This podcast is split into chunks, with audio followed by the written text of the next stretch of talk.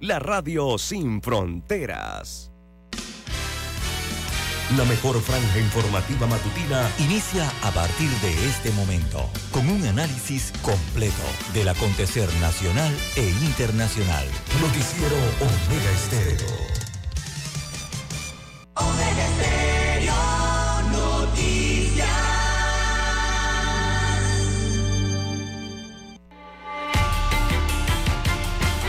Continuación, los titulares, con los hechos que son noticias hoy.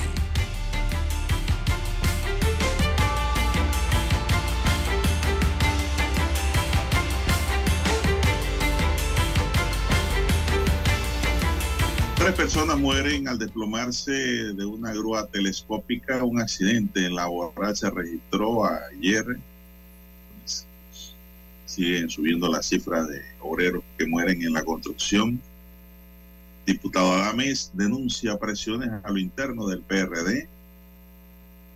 Dicen que él no quieren que él corra porque después gana la presidencia en la candidatura primaria. Panamá demuestra liderazgo al superar metas estándar en protección de los océanos. Cholo Chorrillo rendirá cuentas ante Estados Unidos luego de que fuese extraditado. Panamá aún no percibe un aumento de intereses en tarjeta de crédito, pero la gran realidad es que la mayoría de los panameños están endeudados. Tope, más las mujeres en tarjetas de crédito una gran tentación. Presidente Cortizo designa directora de la Agencia Panameña de Alimentos. CONEP analiza la seguridad social de España. También tenemos que adolescente a detención por el homicidio de un menor de edad. También, señoras y señores, para hoy hayan cadáver de joven que fue secuestrado en Colón. Recuerden ustedes que un joven fue secuestrado y llevado a un vehículo. Las cámaras vieron el hecho y pues hayan ahora el cadáver. Panamá está insoportable y perdido y no hay ahora mismo una política que detenga y aminore de esta forma lo que está ocurriendo. Lo venimos diciendo hay que aplicar políticas duras contra la delincuencia, inclusive políticas que a veces dicen violar derechos de los delincuentes, pero es que la sociedad civil, la sociedad panameña de la gente que trabaja el día a día y quiere tener su familia y vivir tranquilo, está siendo violado ese derecho, precisamente por delincuentes que después reclaman sus derechos humanos. Y eso es lo que no acepta el presidente salvadoreño Bukele, por ejemplo en Panamá sí está ocurriendo esto. Señoras y señores, estos son los titulares para ver. Regresamos en unos segundos. Estos fueron nuestros titulares de hoy. En breve regresamos. ¿Sabe usted qué canción estaba de moda cuando nació?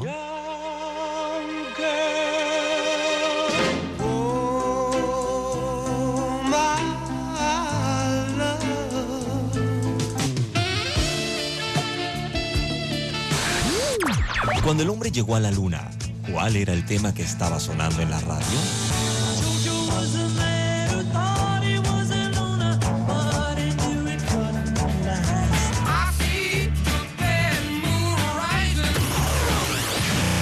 Clásicos del sábado. Todos los sábados, por Omega Estéreo, la radio sin fronteras.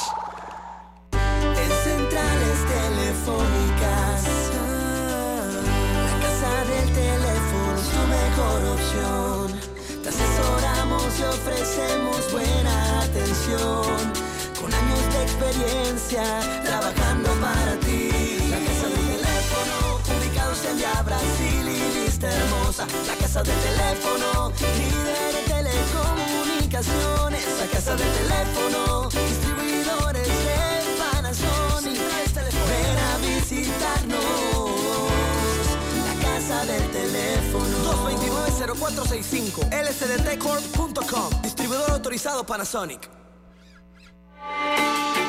Noticiero Omega Estéreo.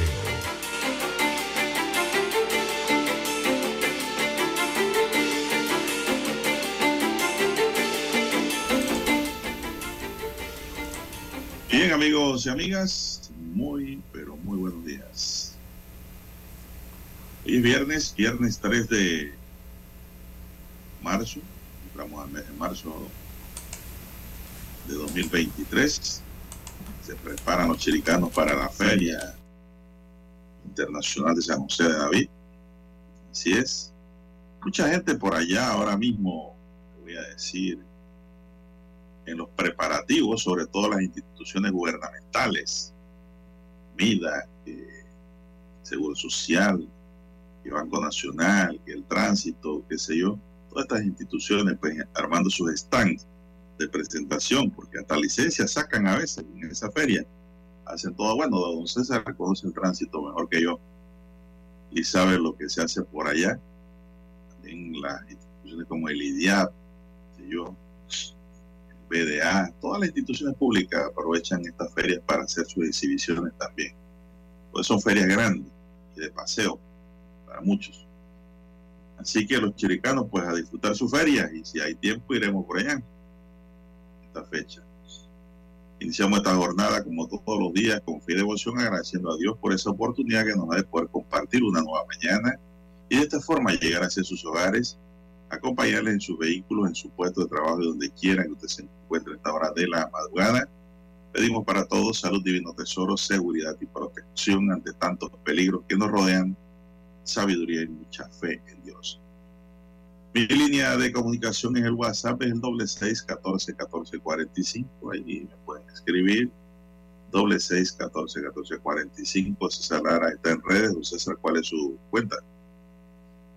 Bien, estamos en las redes sociales, en arroba César Lara R, arroba César Lara R es mi cuenta en la red social Twitter. Allí puede enviar sus mensajes, sus comentarios, denuncias, fotodenuncias, el reporte del tráfico temprano por esos incidentes o, bueno, lamentablemente ya los accidentes.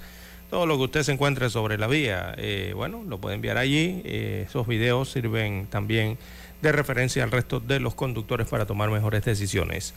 Buenos días en la técnica, don Roberto Antonio Díaz, a usted, don Juan de Dios Hernández, allá en la unidad remoto, a todos los amigos oyentes a nivel de las comarcas, provincias, el área marítima donde llegan las señales de Omega Estéreo, aquí en la República de Panamá. Los que están fuera de fronteras, eh, conectados en omegaestereo.com, buenos días. Los que ya han activado su aplicación de Omega Estéreo, eh, la tienen en su dispositivo móvil o su celular, eh, también los muy buenos días. Si no la tiene, bueno, usted la puede descargar eh, para su sistema Android o iOS desde su tienda favorita. También los buenos días a los que se informan a través del canal 856 de Tigo, televisión pagada por cable a nivel nacional. Por allí también le llega la señal de Omega Stereo y también estamos en Tuning Radio. Como amanece para hoy, don Juan de Dios. Muy bien, muy bien, don César. Espero que estén bien allá y sobre todo pronta recuperación a don Dani en el tablero tenemos a don Roberto Antonio Díaz hoy y mañana, si Dios quiere, también tres días consecutivos, Roberto. Bueno, vamos a entrar en materia informativa rápidamente y pues me preguntan los jubilados, aquí me escriben cuándo cobren. Bueno, la respuesta es hoy los jubilados pensionados a nivel nacional estarán recibiendo el desembolso de transferencias bancarias por ACH correspondiente al primer pago de sus pensiones, informó la Caja de Seguro Social. En tanto, quienes cobren en centros de pago desde el área metropolitana y en el interior del país tendrán que esperar hasta el lunes 6 de marzo en su horario correspondientes. La segunda quincena de marzo será pagada el 20 de marzo para quienes cobran por ACH. Sume usted, hoy es 3 al 20, hay más de 15 días, sé, serán los jubilados tan atropellados. Si cobran, eh, hoy cobran y la otra quincena el 20, ahí hay que 17 días y encima de eso cobran poquito. Hombre, que va. Así no se puede y se está acabando, ni así ya Dice que nada más hay dinero para este año. El gobierno no ha tomado en serio el tema. Bueno, son las 5.41 minutos. ¿Qué más tenemos, don César, en esta mañana? Bien, don Juan de Dios. Lo primero, bueno, ha sido esta desgracia que ha ocurrido el día de ayer eh, con una grúa que se desplomó, se vino abajo en el sector del bosque, acá en la ciudad de Panamá.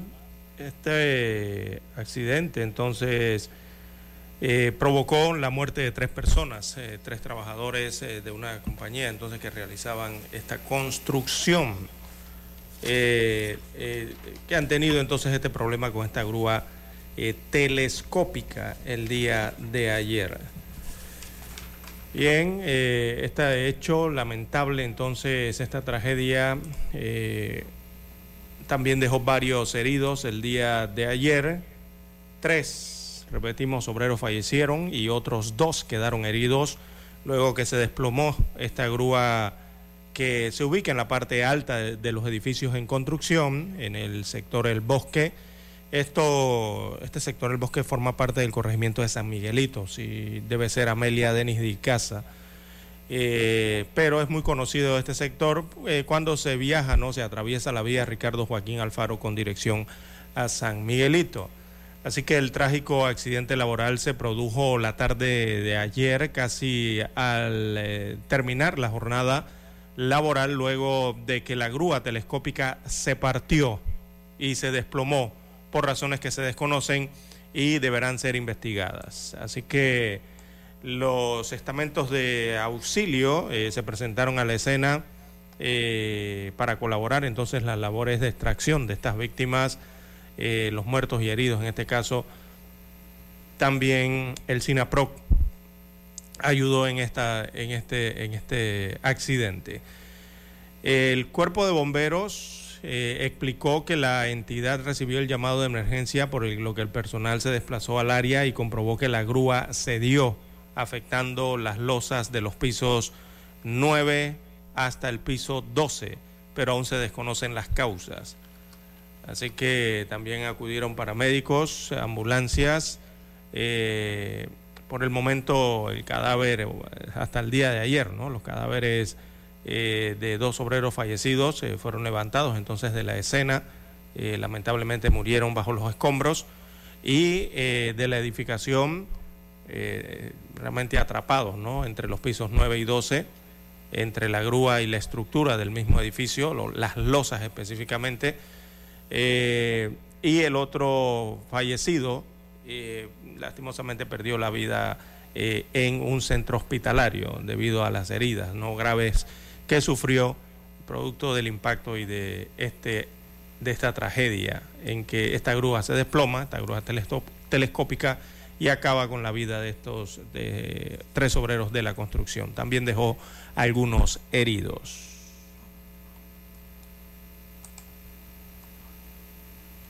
Usted me está hablando, don César, de eh, grúa, telescópica. Así es. Porque también existe la grúa de T. También. La grúa telescópica es la que trabaja desde abajo con un equipo rodante. ¿Es esa la que se dobló? No, la superior, la que está en la parte superior del, del edificio. Ajá porque la telescópica tengo entendido que es la que trabaja desde un equipo rodante que con una pluma que es larga. Es la grúa de construcción. es la grúa T. De construcción, sí.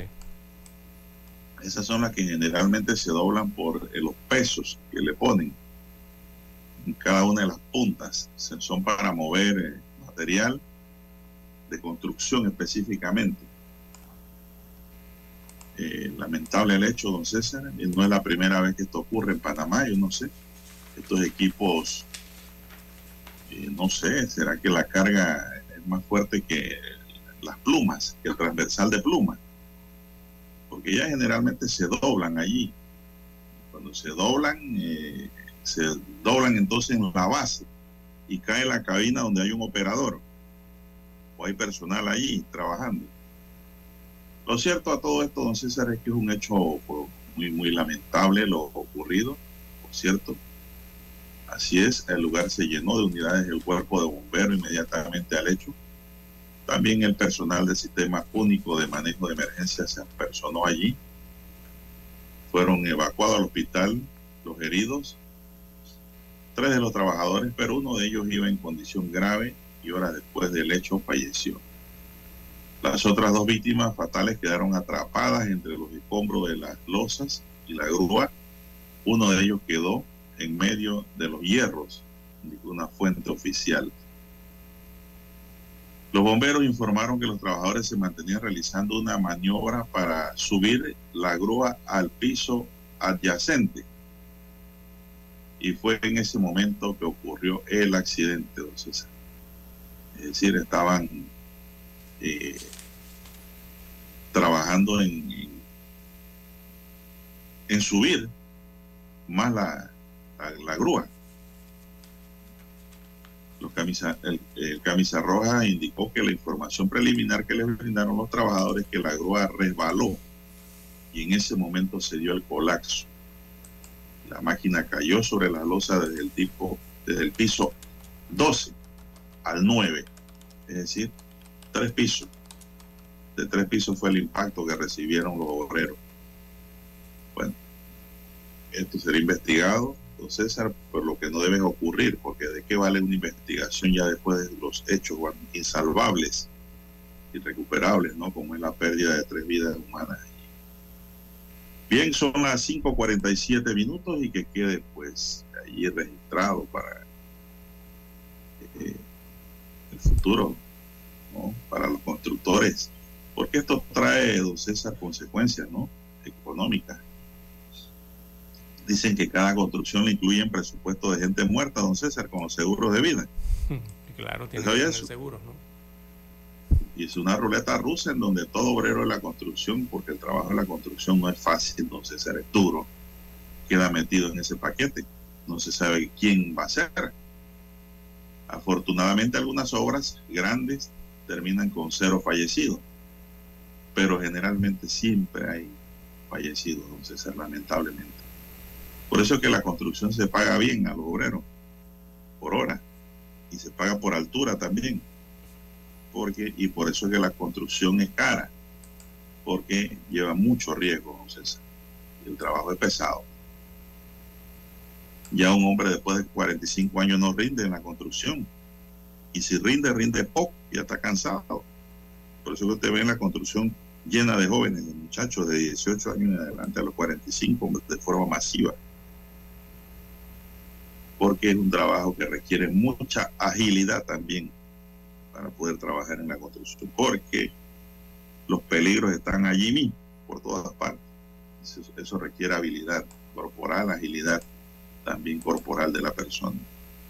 Son las 5.49 minutos, seguimos, son las 5.49 minutos, don César, y dicen que hallan el cadáver del joven que había sido secuestrado, don César, o privado de su libertad, mejor dicho. Y esto ocurrió eh, en un camino solitario que conduce a la comunidad Margarita hacia Cuatro Altos, en Colón. Allí fue hallado el cadáver de un hombre. Una fuente oficial confirmó que se trata del joven que fue privado de libertad el pasado 28 de febrero de 2023, cuando se encontraba en el patio de su residencia en Arcoíris, detrás de la Junta Comunal. Autoridades se presentaron al lugar para realizar el debido levantamiento del cuerpo, el cual fue llevado a la morgue judicial. Samir Scott Carter, de 20 años de edad, fue montado a la fuerza un vehículo por varios sujetos armados. Testigos aseguraron que estos individuos se trasladaban en un vehículo sedán color gris. Ese mismo día sus familiares colocaron la denuncia ante las autoridades y comenzó la búsqueda, sin embargo no habían obtenido respuesta. Importante mencionar que la desaparición de Carter se mantenía, eh, se mantiene es importante mencionar que por la desaparición de Carter se mantiene detenido un sujeto de 44 años. A este ciudadano lo vinculan ya que fue capturado en momentos que conducía un vehículo que mantenía las mismas descripciones del auto involucrado en el hecho. En una audiencia de control de garantía, la fiscal de homicidio y femicidios de Colón logró imputarle cargo por los delitos de privación de libertad y asociación ilícita para delinquir eso dicen fiscales, ¿no? Y eh, la petición fue avalada por el juez de garantía. Tiene que haber ahí elementos de convicción que ya por lo menos en luces de que esa persona es la que está vinculada al hecho. Son las 5.51 minutos.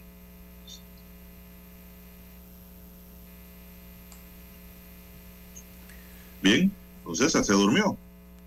Bien, las 5.52 minutos eh, de la mañana en todo el territorio nacional. Bueno, en Colón los hechos eh, de violencia, de delincuencia, asesinatos continúan.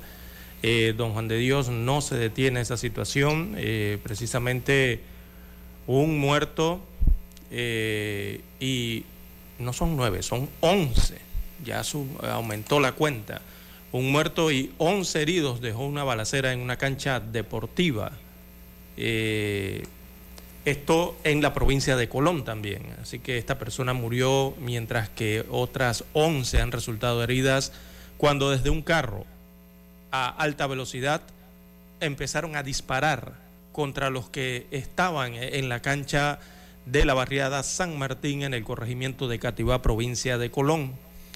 Así que en la corredera dos personas fueron atropelladas eh, por los atacantes, quienes llegaron eh, en un automóvil Land Cruiser Prado y eh, sin mediar palabras dispararon a diestra y siniestra. Además colisionaron varios automóviles en ese lugar. En la cancha deportiva había menores de edad y un adulto y también adultos jugando. Eh, una persona que recibió un disparo falleció en la policlínica Laurencio Jaén Ocaña, a donde había sido llevado en un automóvil particular. También eh, se conoció que habían personas eh, detenidas por este homicidio que involucra también un atropello múltiple en esa comunidad. Así que la situación de violencia y delincuencia en Colón se mantiene, don Juan de Dios, lastimosamente. Eh, cada 24 horas, o por lo menos cada 24, 48 horas, se reporta lastimosamente personas muertas, asesinatos o de otra índole producto de la violencia en esta provincia. Así que otro caso más, otro hecho más ocurrido en el área caribeña. Así es, don César es lo que comentaba, que aquí todos los días ya se ha vuelto común de que hay gente muerta, maleantes y no maleantes.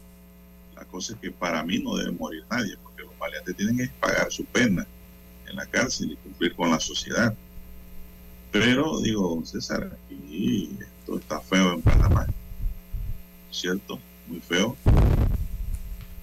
Y no debemos continuar en esta línea.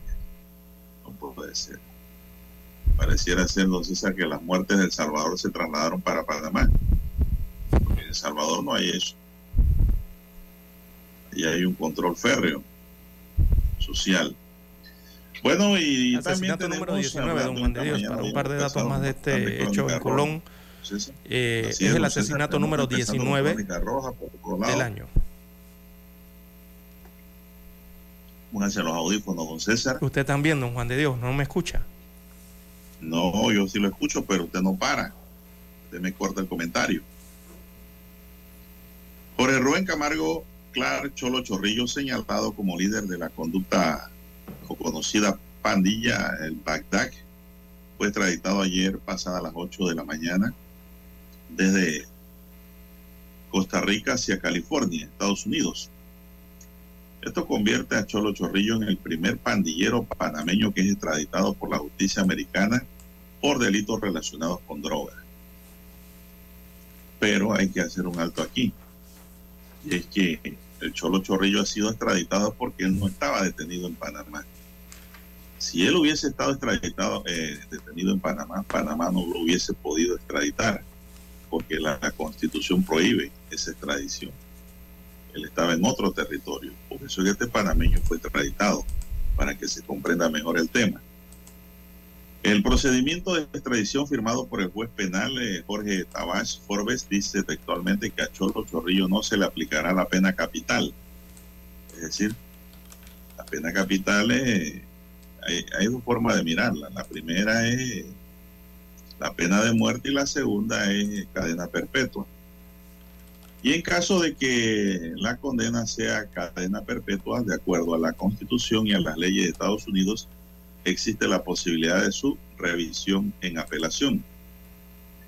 Posteriormente es posible solicitar la conmutación de la pena por una menor o puede hacer una petición de indulto o ambas cosas de manera que con el caso se le pueda conceder la conmutación o el indulto de conformidad con el sistema de justicia de los Estados Unidos.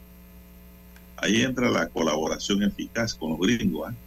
La sentencia del señor Camargo Clar se reduciría, pero tienen que cooperar. Así se explica el documento del expediente 2116PE del Tribunal de Juicio del Segundo Circuito Judicial de San José en Goicochea emitido a las 8 y 30 del 27 de febrero de este año, donde se ordenó la extradición de Clark Camargo. Humberto Méndez, abogado de Cholo Chorrillo, presentó un recurso de casación el 12 de diciembre, por lo que el Tribunal de Apelación de Sentencia procedió con el trámite de, re, emplazamiento y su respectiva remisión a la Sala Tercera para su conocimiento. La Embajada de los Estados Unidos cumplió con todos los requisitos establecidos y se dio un compromiso en el que Camargo Clark sería juzgado en todas las garantías del proceso y por ello que la justicia costarricense accedió a extraditar a Cholo Chorrillo. Él fue capturado el 11 de febrero del año pasado por agentes del organismo de investigación judicial y la Interpol, así Comunidad Especial de Intervención del Ministerio de la Presidencia de Costa Rica, en la comunidad de Grecia, en la provincia de Alajuela, en Costa Rica. Este líder pandillero es señalado como líder de la banda más conocida en el país, Bagdad. Se le vincula a hechos de pandillerismo, sicariato, entre otros delitos. Sin embargo, en Panamá se había salido con la suya. En 2006 fue capturado por pandillerismo. Posteriormente, en 2010, absuelto por la investigación que se le llevaba por blanqueo de capitales en ese entonces se mantenía en La Joya. En 2018 fue dejado en libertad. Le quitaron la medida cautelar de detención provisional y salió por reportes periódicos. En diciembre de 2019, cuando aún se mantenía con libertad condicional, fue señalado como la persona que ordenó la masacre a la cárcel de La Joyita, donde asesinaron a 15 reos. En 2021 se llevó a cabo la operación Neptuno, una investigación que hacían de las pandillas Bagdad y por Cholo Chorrillo y la policía ofreció una recompensa de 50 mil dólares. El hombre desapareció del escenario y después fue capturado en Alajuela, Costa Rica. Es la historia de César de esta persona. Así es, él eh, había, él estaba detenido en Costa Rica en los últimos meses, tenía prisión preventiva él había rechazado su extradición voluntaria ¿no? a los Estados Unidos de América, así que se cumple el otro trámite y es enviado eh, a los Estados Unidos de América. Él está, está siendo requerido por estas dos naciones, tanto por los Estados Unidos de América como por eh, Panamá.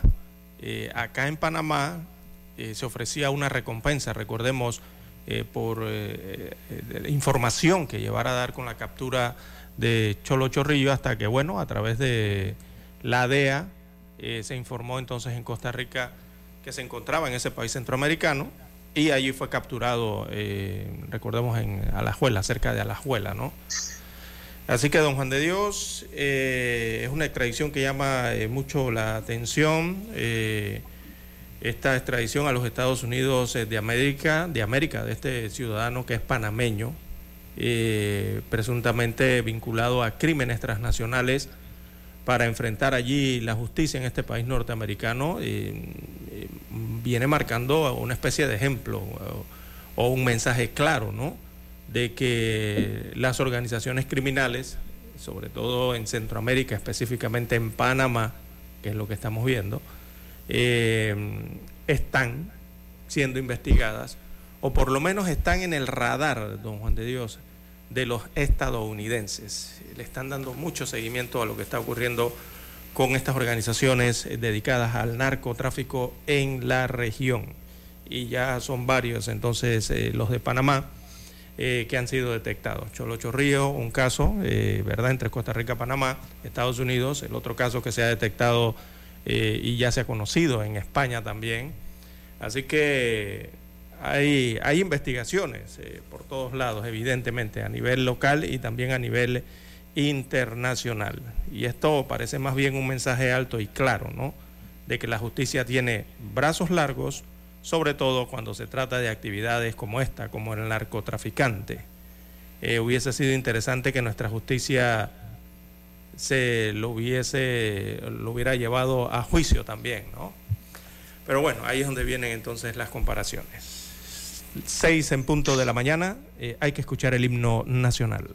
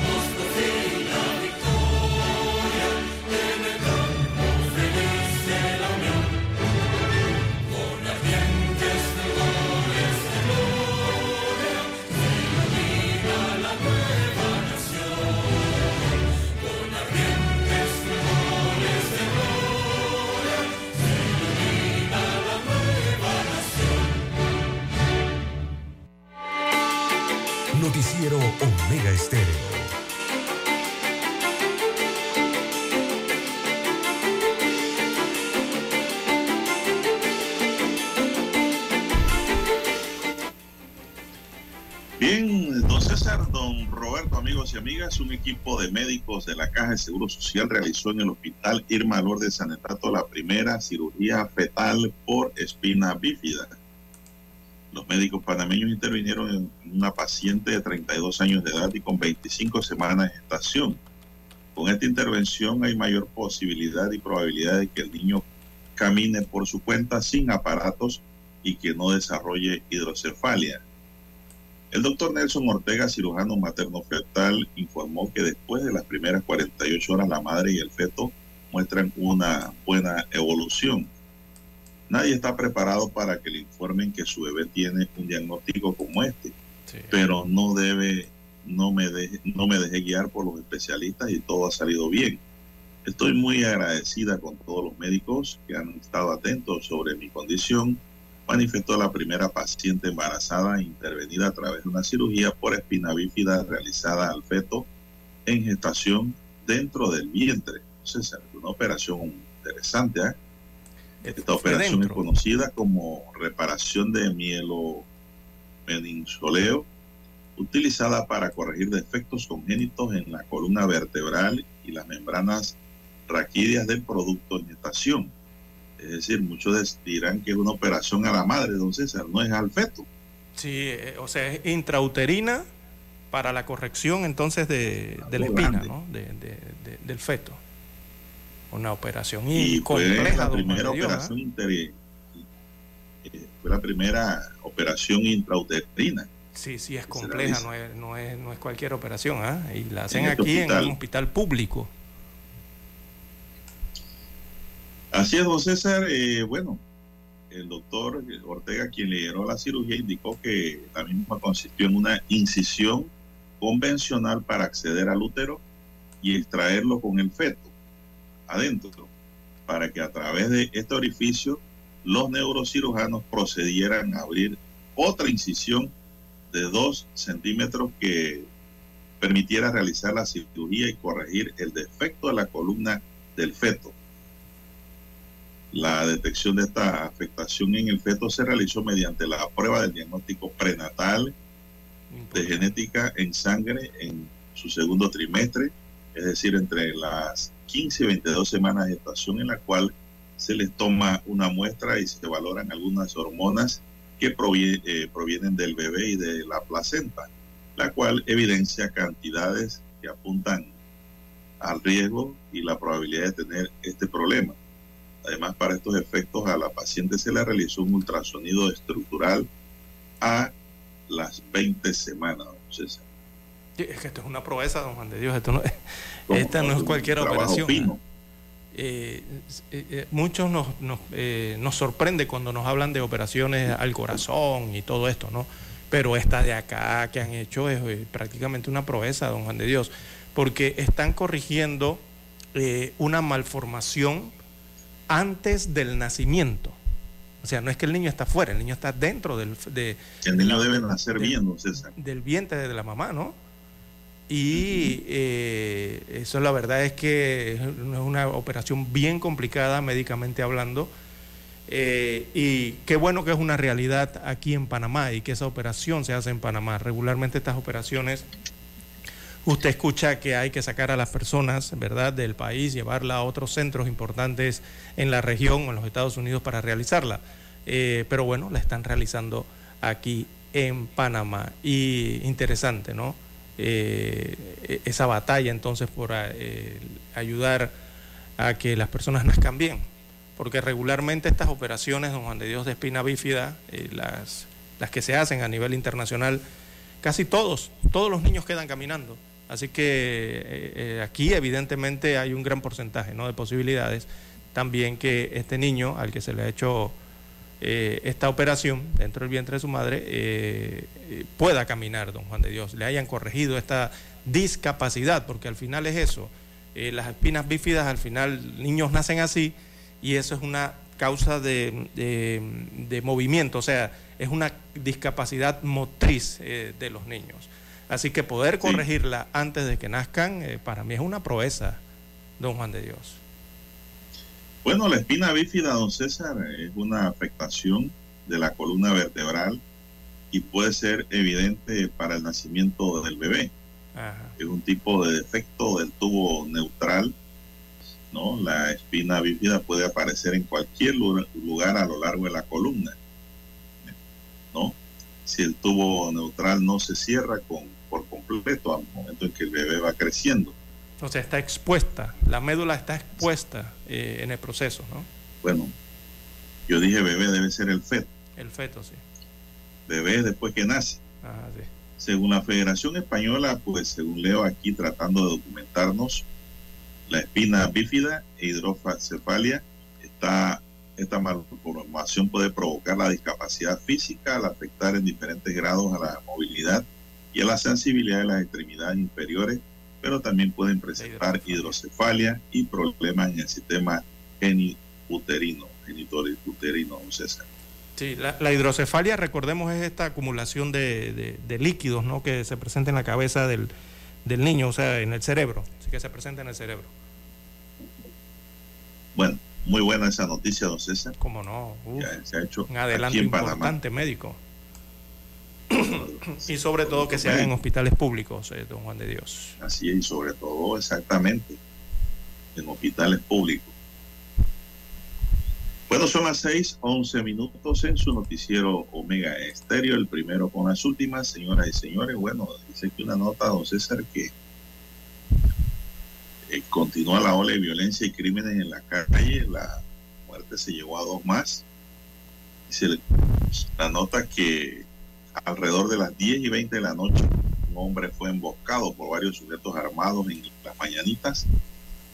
El hecho se dio exactamente en el sector 14, entrando por la iglesia Luz del Mundo al final de la vereda.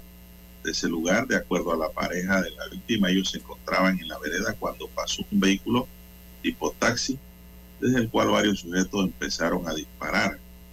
La víctima fue identificada como Jorge Luis Durán, conocido como Boca de Pato, cariñosamente, de 28 años de edad.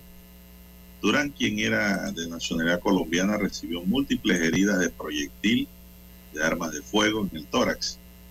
Eso ocurrió allá en Mañanitas, mientras que en horas de la tarde de ayer en el sector 31 de Veranillo, un hombre recibió también varios tiros, fue llevado al hospital San Miguel Arcángel, donde falleció. Minutos después, un joven arribó a dicho hospital tras ser baleado en pan de azúcar. Este mes de marzo se han registrado cuatro homicidios, dos de ellos en Colón ya, en menos de tres días. El caso de la boca de pato registrado en Panamá y uno en San Miguelito. Entonces, es decir, continúan subiendo los números. Mucha armas regada. ¿Quién, ¿Quién trae armas, don César? ¿Dónde consiguen las armas ilegales en Panamá? Es otra pregunta que nadie le ha dado respuesta le pregunta eso a los miembros de la seguridad pública, desde el ministro de Seguridad, y no saben. Y a cualquier otro miembro de, los estamentos de seguridad, no saben por dónde entran y dónde se, cuál es el mecanismo, ¿no? Para que haya tanta arma en Panamá como si en Panamá se hubiese dado una guerrilla, como en otros países. En Nicaragua se decía que había, había mucha arma, era porque fue un país en guerra Salvador, qué sé yo. Pero en Panamá, ¿qué, guerra hubo? La invasión, pero en la armas de la invasión ya no existen. Armas oxidadas y podridas, además eran armas grandes, armas pesadas. No eran estas pistolas que utilizan y revólveres ahora cada rato por ahí para matar a otros. ¿De dónde salen esas armas? ¿Quién es el proveedor? ¿Quién las mete al país? ¿Por dónde entran? ¿Dónde están? ¿Quién las vende? ¿Cómo se compran? Son preguntas, ¿no? O quién las arrienda, porque he escuchado que hasta las arriendan. Hay que comprobar eso, ¿no? Son las 6:14 minutos, señoras y señores. Vamos a hacer la siguiente pausa y regresamos. La mejor franja informativa matutina está en los 107.3 FM de Omega Estéreo, 530 AM. Noticiero Omega Estéreo presenta los hechos nacionales e internacionales más relevantes del día. 7:30 AM. Infoanálisis. Con entrevistas y análisis con los personajes que son noticia. De 8 y 30 a 9 y 30 de la mañana. Sin rodeos. Con Álvaro Alvarado. De lunes a viernes. Por Omega Estéreo. Desde Washington, vía satélite, presentamos Ciencia y Tecnología.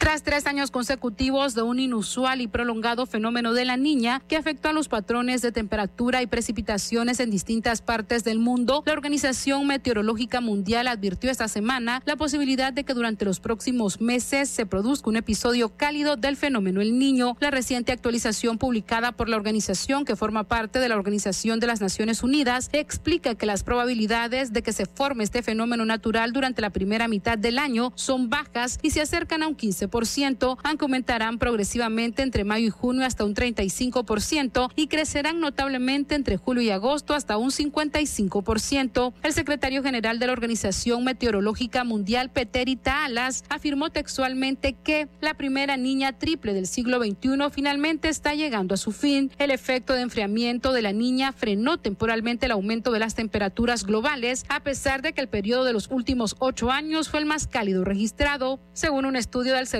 Meteorológico Nacional del Reino Unido, pese a que la combinación del niño y el cambio climático provocaron que 2016 fuera el año más cálido jamás registrado, existe un 93% de probabilidades de que al menos un año hasta el 2026 supere este registro y un 50% de probabilidades de que la temperatura global alcance temporalmente los 1,5 grados centígrados por encima de la era industrial. Además, los expertos señalan que aunque la niña está llegando a su fin, es probable que se registren impactos latentes durante algún tiempo y por lo tanto algunos de los impactos de la lluvia de la niña aún pueden continuar. Sala de redacción, Voz de América. Desde Washington, vía satélite, hemos presentado Ciencia y Tecnología. Omega Estéreo, cadena nacional. Noticiero Omega Estéreo.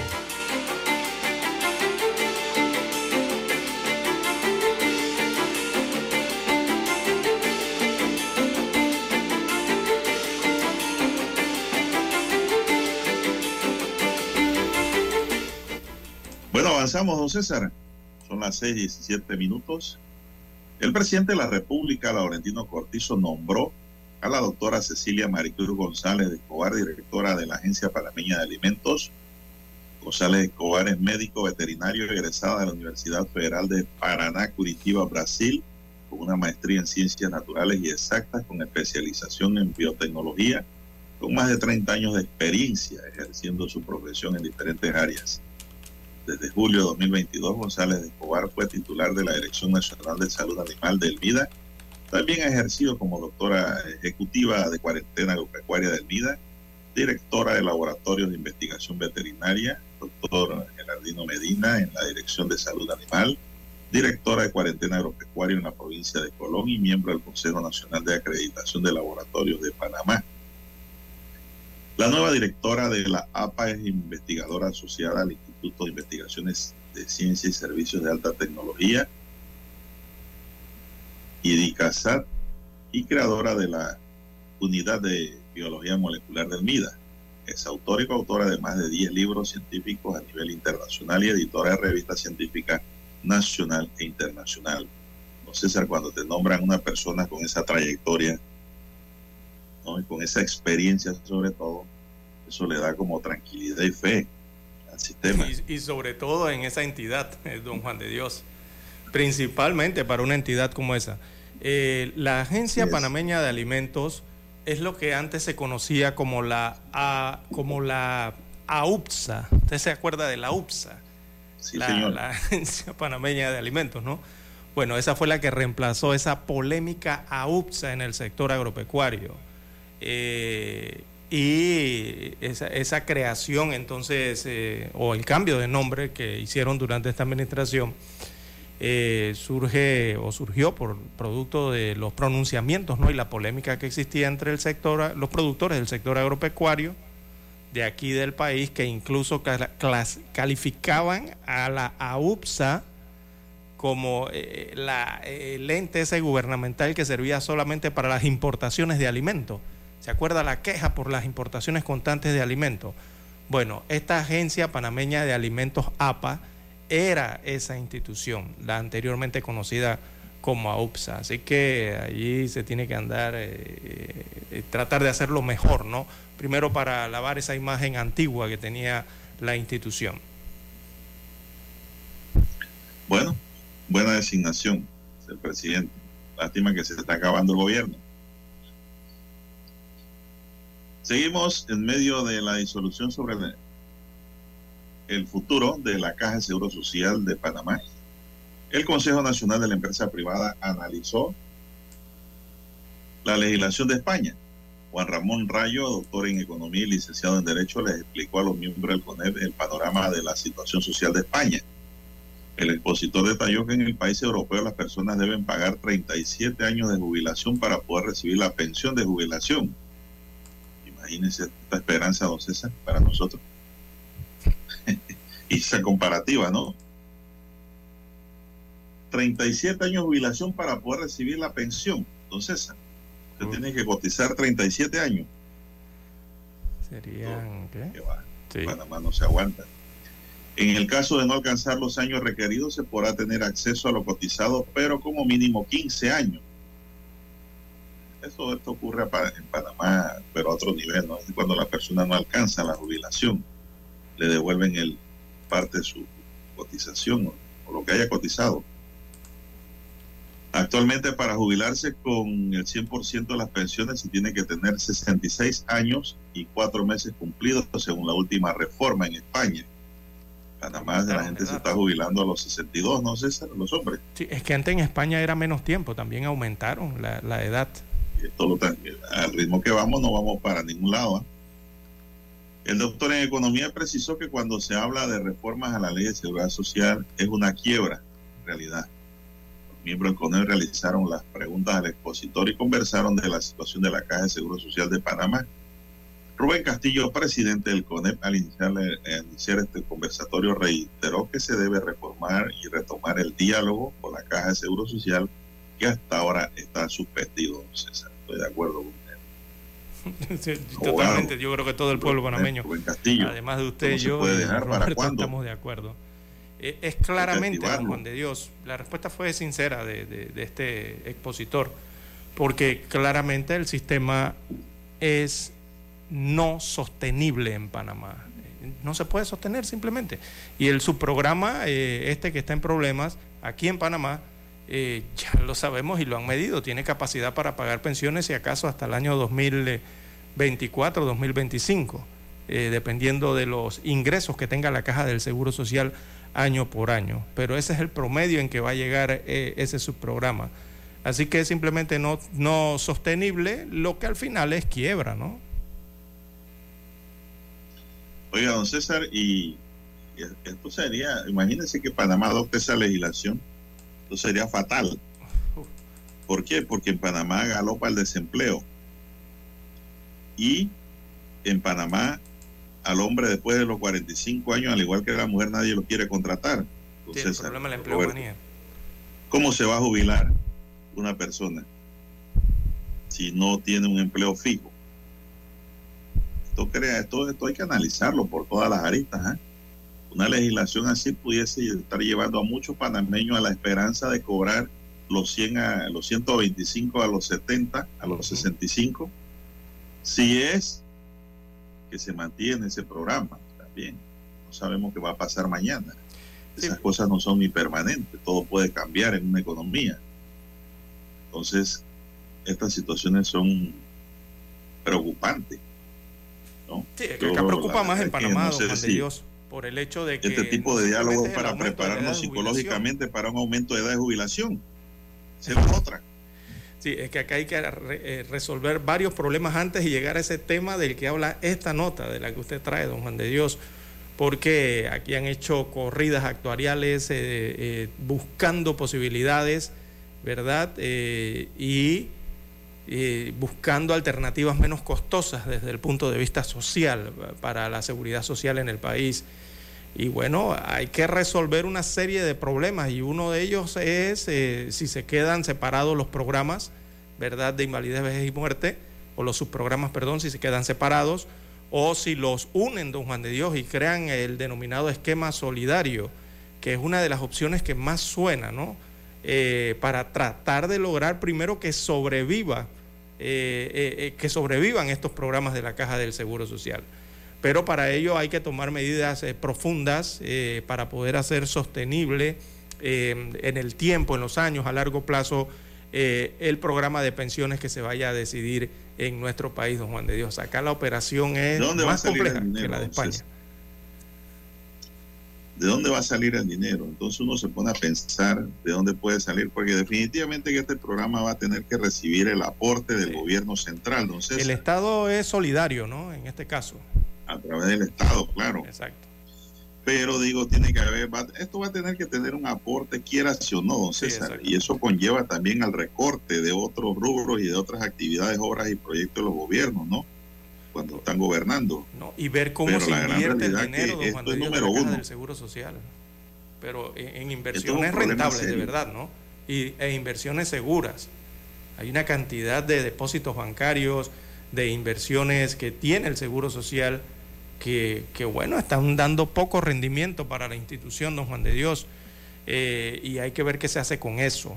Eh, aquí la Caja del Seguro Social es que hay que verlo como si fuera un gran banco, porque es el, que tiene más dinero, o la institución, eh, pudiese ser que tiene más dinero en el país. Entonces es como si fuera un gran banco, ¿no? Eh, y hay que saber invertir en ese sentido eh, esos recursos para poder generar y se puedan mantener sus programas, don Juan de Dios. hay títulos, bonos depósitos a plazo fijo que en esa institución, según lo que se conoce, no están rindiendo lo que deberían estar rindiendo, don Juan de Dios. Don César, en Panamá no sabemos el futuro de nuestra juventud, que va a ser la más afectada.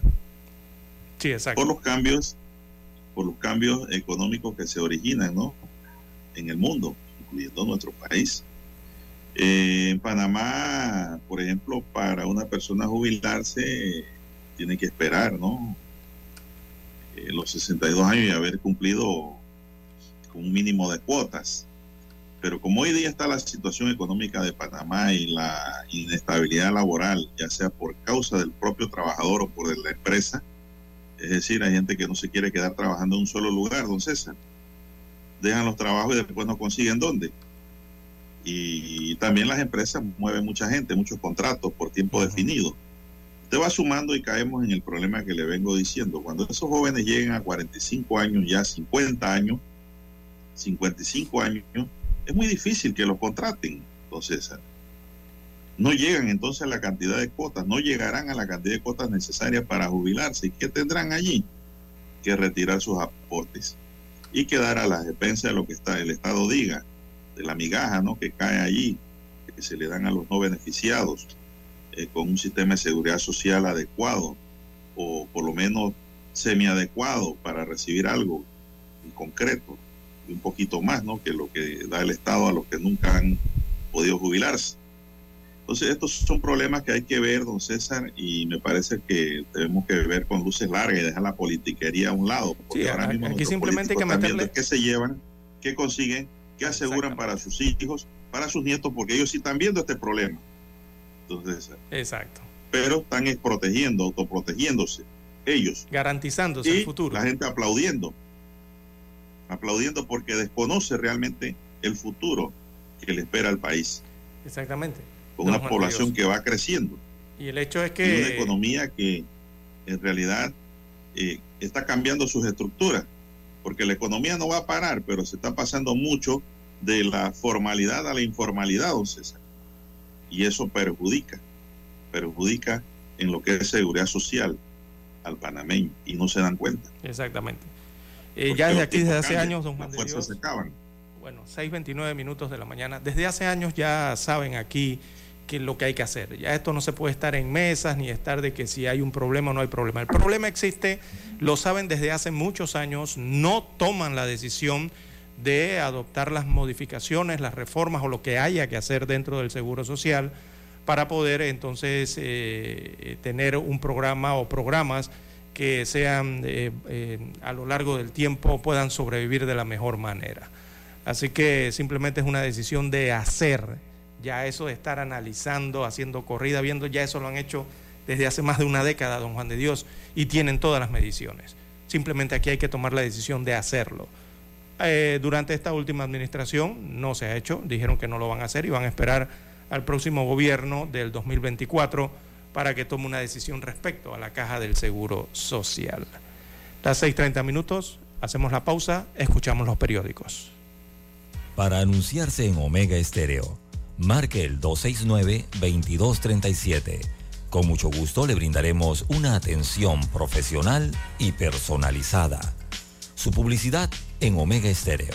La escucharán de costa a costa y frontera a frontera. Contáctenos 269-2237. Gracias. Omega Estéreo, cadena nacional. Desde los estudios de Omega Estéreo, establecemos contacto vía satélite con la voz de América.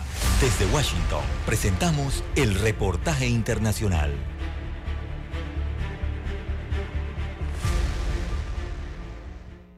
Sobre la base de esta investigación podemos concluir que el gobierno nicaragüense ha cometido violaciones generalizadas y sistemáticas de los derechos humanos que han constituido crímenes de lesa humanidad y están motivados por razones políticas contra civiles desde 2018. Violaciones que según Jan Simon, presidente del Grupo de Expertos de Derechos Humanos sobre Nicaragua, continúan cometiéndose.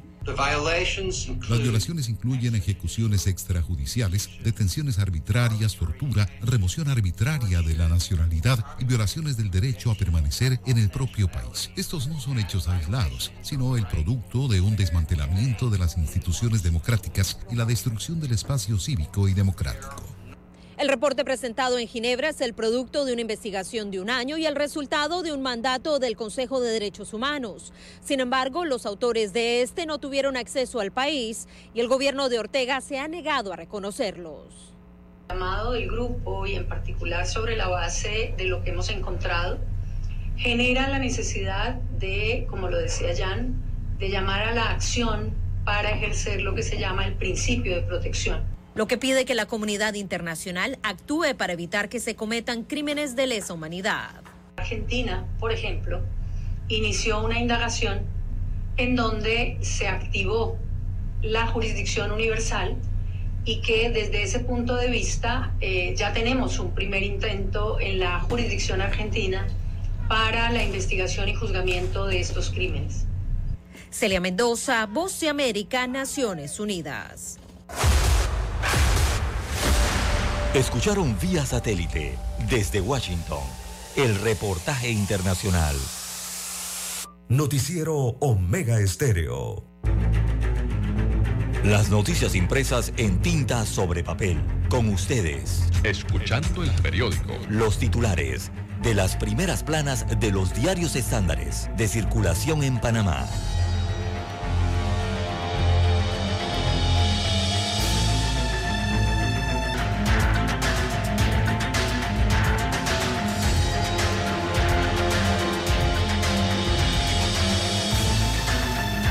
Bien, amigos oyentes, el diario La Prensa titula para este viernes 3 de marzo del año 2023. Our Ocean, Panamá protege el 54.3% de su zona marina, titula hoy el diario La Prensa, refiriéndose entonces a esta cumbre aquí del clima que se desarrolla en nuestro país. Ayer se dio la apertura eh, de esta conferencia, eh, Nuestros Océanos en Español, aquí en Panamá. Eh, extendió entonces los límites del área protegida de Banco Volcán. También el evento internacional eh, concluye el día de hoy. Así que en el acto inaugural de la conferencia internacional eh, eh, Ocean Hour, Hour Ocean 2023, como usted prefiera, nuestros océanos, ayer jueves, entonces Panamá se comprometió a proteger el 54.3% de toda su superficie marina que tiene una extensión total de 319.824 kilómetros cuadrados. Así que más temprano también se firmó un decreto eh, a través del cual se amplía el área de recursos eh, manejados del Banco Volcán.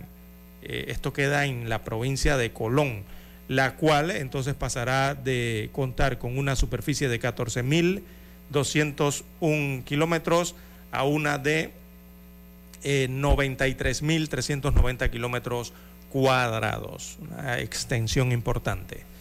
También para hoy el diario de la prensa titula Diputado regaña a funcionarios. Aparece fotografía del diputado del circuito 11 de la provincia de Bocas del Toro, Vinicio Robinson, coma, eh, todopoderoso, titula el diario La Prensa.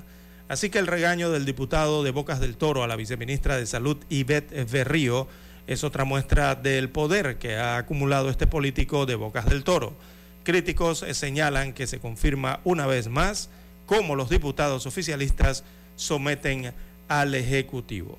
Eh, muy mala actuación por parte del diputado en esta eh, comisión, sobre todo cuando se trata de una dama, ¿no? Bien, alcalde destinará 500 mil eh, para repartir bonos eh, de alimentos y medicinas. Es otro de los títulos del diario La Prensa. Aquí se habla del gobierno local, específicamente de la alcaldía de la ciudad de, Panamá. Así que el alcalde capitalino José Luis Fábrega destinará 500 mil dólares, medio millón de dólares, para la entrega de 10 mil bonos de 50 balboas o dólares cada uno para la compra de comida y medicamentos en época preelectoral, destaca el rotativo. La entrega de bonos fue aprobada el pasado 28 de febrero en la sesión del Consejo Municipal de Panamá, con 19 votos a favor y uno en contra. Esto fue aprobado con carácter de urgencia notoria y no hubo debate al respecto, simplemente se aporrió, se levantó la mano como hacen en el Consejo y se aprobó la medida. No se sabe el criterio que se utilizará para repartir los bonos. Bueno, el criterio es claro, ¿no? Hay una dirección en la alcaldía de Panamá que trata los temas sociales, es la que asigna los bonos y por supuesto esto debe llevar la aprobación de el alcalde del distrito capital. Eh, eso llama o rosa entonces ya el tema de la discrecionalidad en la entrega de los mismos. Bien, en otros títulos eh, para hoy, matrimonio igualatorio, fallo salvoconducto y voto razonado. Hay un análisis hoy en la página 4A del diario La Prensa. En un fallo del 16 de febrero del año 2023, la Corte Suprema de Justicia de la República de Panamá negó la declaración de inconstitucionalidad de dos artículos del Código de la Familia y uno del Código de Derecho Internacional Privado que prohíben el matrimonio igualatorio. La decisión fue adoptada por siete miembros del Pleno. También obtuvo el voto razonado del magistrado Olmedo Arrocha, quien reflexionó sobre la posibilidad de crear la figura de la unión civil como sustituta del matrimonio igualatorio y el salvamento de votos también se dio en ese fallo de la magistrada eh, que salvó el voto fue Ángela Rousseau, quien sustentó la fundamentación del matrimonio igualatorio en el sistema interamericano de derechos humanos, tal cual le recomendamos ayer aquí a esta comunidad. Bien, en otros títulos del diario La Prensa para la mañana de hoy, en los deportes, eh, béisbol juvenil, Panamá Oeste cerca de su objetivo. La serie está 3-1, perdón, 3-1 a favor de los vaqueros de Oeste sobre la leña roja de Coclé. Así que hoy hay partido. Eh, no hay mañana para Coclé, debe ganar hoy. También en panorama, presunta red eh, usaba costas de Coronado para traficar drogas. Esto se refiere a las costas eh, del distrito de Chame en la provincia de Panamá Oeste. También en la sección Vivir Más, Flamenco Kit, este domingo 5 de marzo, anuncia el diario La Prensa. En la plana de economía, destaca el reporte, la Autoridad Marítima de Panamá traslada caso de la minera al Ministerio de Comercio e Industrias. Eh, la fotografía principal del rotativo, bueno, como ya habíamos señalado, es la fotografía de apertura de la conferencia Our Ocean o Ocean Hour 2023 o Nuestros Océanos. Esta conferencia se está dando en Panamá y concluye el día de hoy. Bien, son los títulos que aparecen en portada del diario La Prensa. Pasamos a revisar ahora la primera plana que tiene la estrella de Panamá. Bien, la estrella de Panamá para hoy nos dice, gobierno amplía la protección de zonas marinas, John Kerry pide más acciones por los océanos. Durante la conferencia anual sobre los océanos, el presidente Laurentino Cortizo firmó un decreto ejecutivo que crea el área protegida de Banco Volcán. El enviado especial de los Estados Unidos, John Kerry, pidió redoblar los esfuerzos para la protección de los océanos como parte de las medidas contra el cambio climático. En otros titulares, la estrella hoy nos dice el saxofonista y compositor de jazz Wayne Shorter fallece a los 89 años en los Estados Unidos. Médicos panameños realizan la primera cirugía intrauterina en la caja de seguro social el inicio del año escolar y el reto de la educación, unos 14.700 estudiantes de escuelas particulares migraron al sector público para el año lectivo 2023, que empieza el próximo lunes y que como siempre genera expectativas en el país. El 32,8% de la población se considera afrodescendiente, dice hoy otro titular. Los resultados preliminares del censo determinan que el 50,4% de la población del país es mujer y el 49,6% hombres, mientras que el 32,8% se autodefinió como afrodescendiente. El censo ha cubierto el 90% de la población estimada y suman 44 millones de panameños aproximadamente. Cholo Chorrillo, el primer panameño extraditado a Estados Unidos, luego de un año de estar detenido en Costa Rica, José Rubén Camargo Clara, alias Cholo Chorrillo, fue extraditado a los Estados Unidos en la mañana de ayer. Se nací las huellas del castillo de San Lorenzo y la población de Chagres, una investigación científica multidisciplinaria ahonda en la tercera fase constructiva de la fortaleza del castillo de San Lorenzo y la vida cotidiana de los pobladores de Chagres hasta el año 1916. Hugh analiza la realidad política y social del país. El economista William Hugh, uno de los autores del libro ¿Quiénes son los dueños de Panamá?, analiza la realidad política, económica y social del país. Manifestó su preocupación por la explosión social como la de julio pasado ante la profundización de la desigualdad. Esa explosión está latente allí, don César. ¿eh? Eso fue apaciguado, pero yo no sé qué va a pasar a futuro realmente. La explosión social es algo permanente allí que puede estallar en cualquier momento. Bien, amigos y amigas, estos son los titulares de la Estrella de Panamá y concluimos así en, pues, eh, los titulares correspondientes a la fecha. Vamos a una pausa y volvemos. Hasta aquí, escuchando el periódico. Las noticias de primera plana, impresas en tinta sobre papel.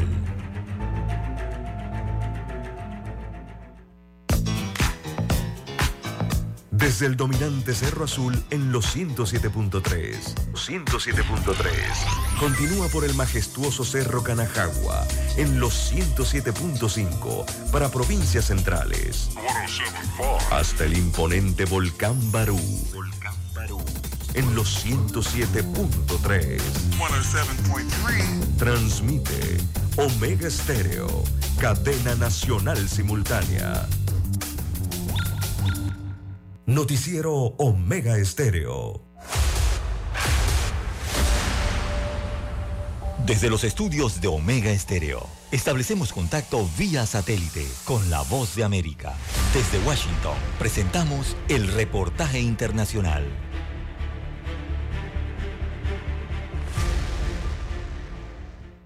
La selva amazónica de Ecuador está amenazada por la deforestación, que es denunciada por los habitantes de las seis provincias que forman esta región. En cada una de ellas hay miles de hectáreas de selva perdidas. En la provincia del Napo, por ejemplo, se habla de más de mil hectáreas deforestadas, según cifras reveladas por el proyecto de monitoreo de la Amazonía andina.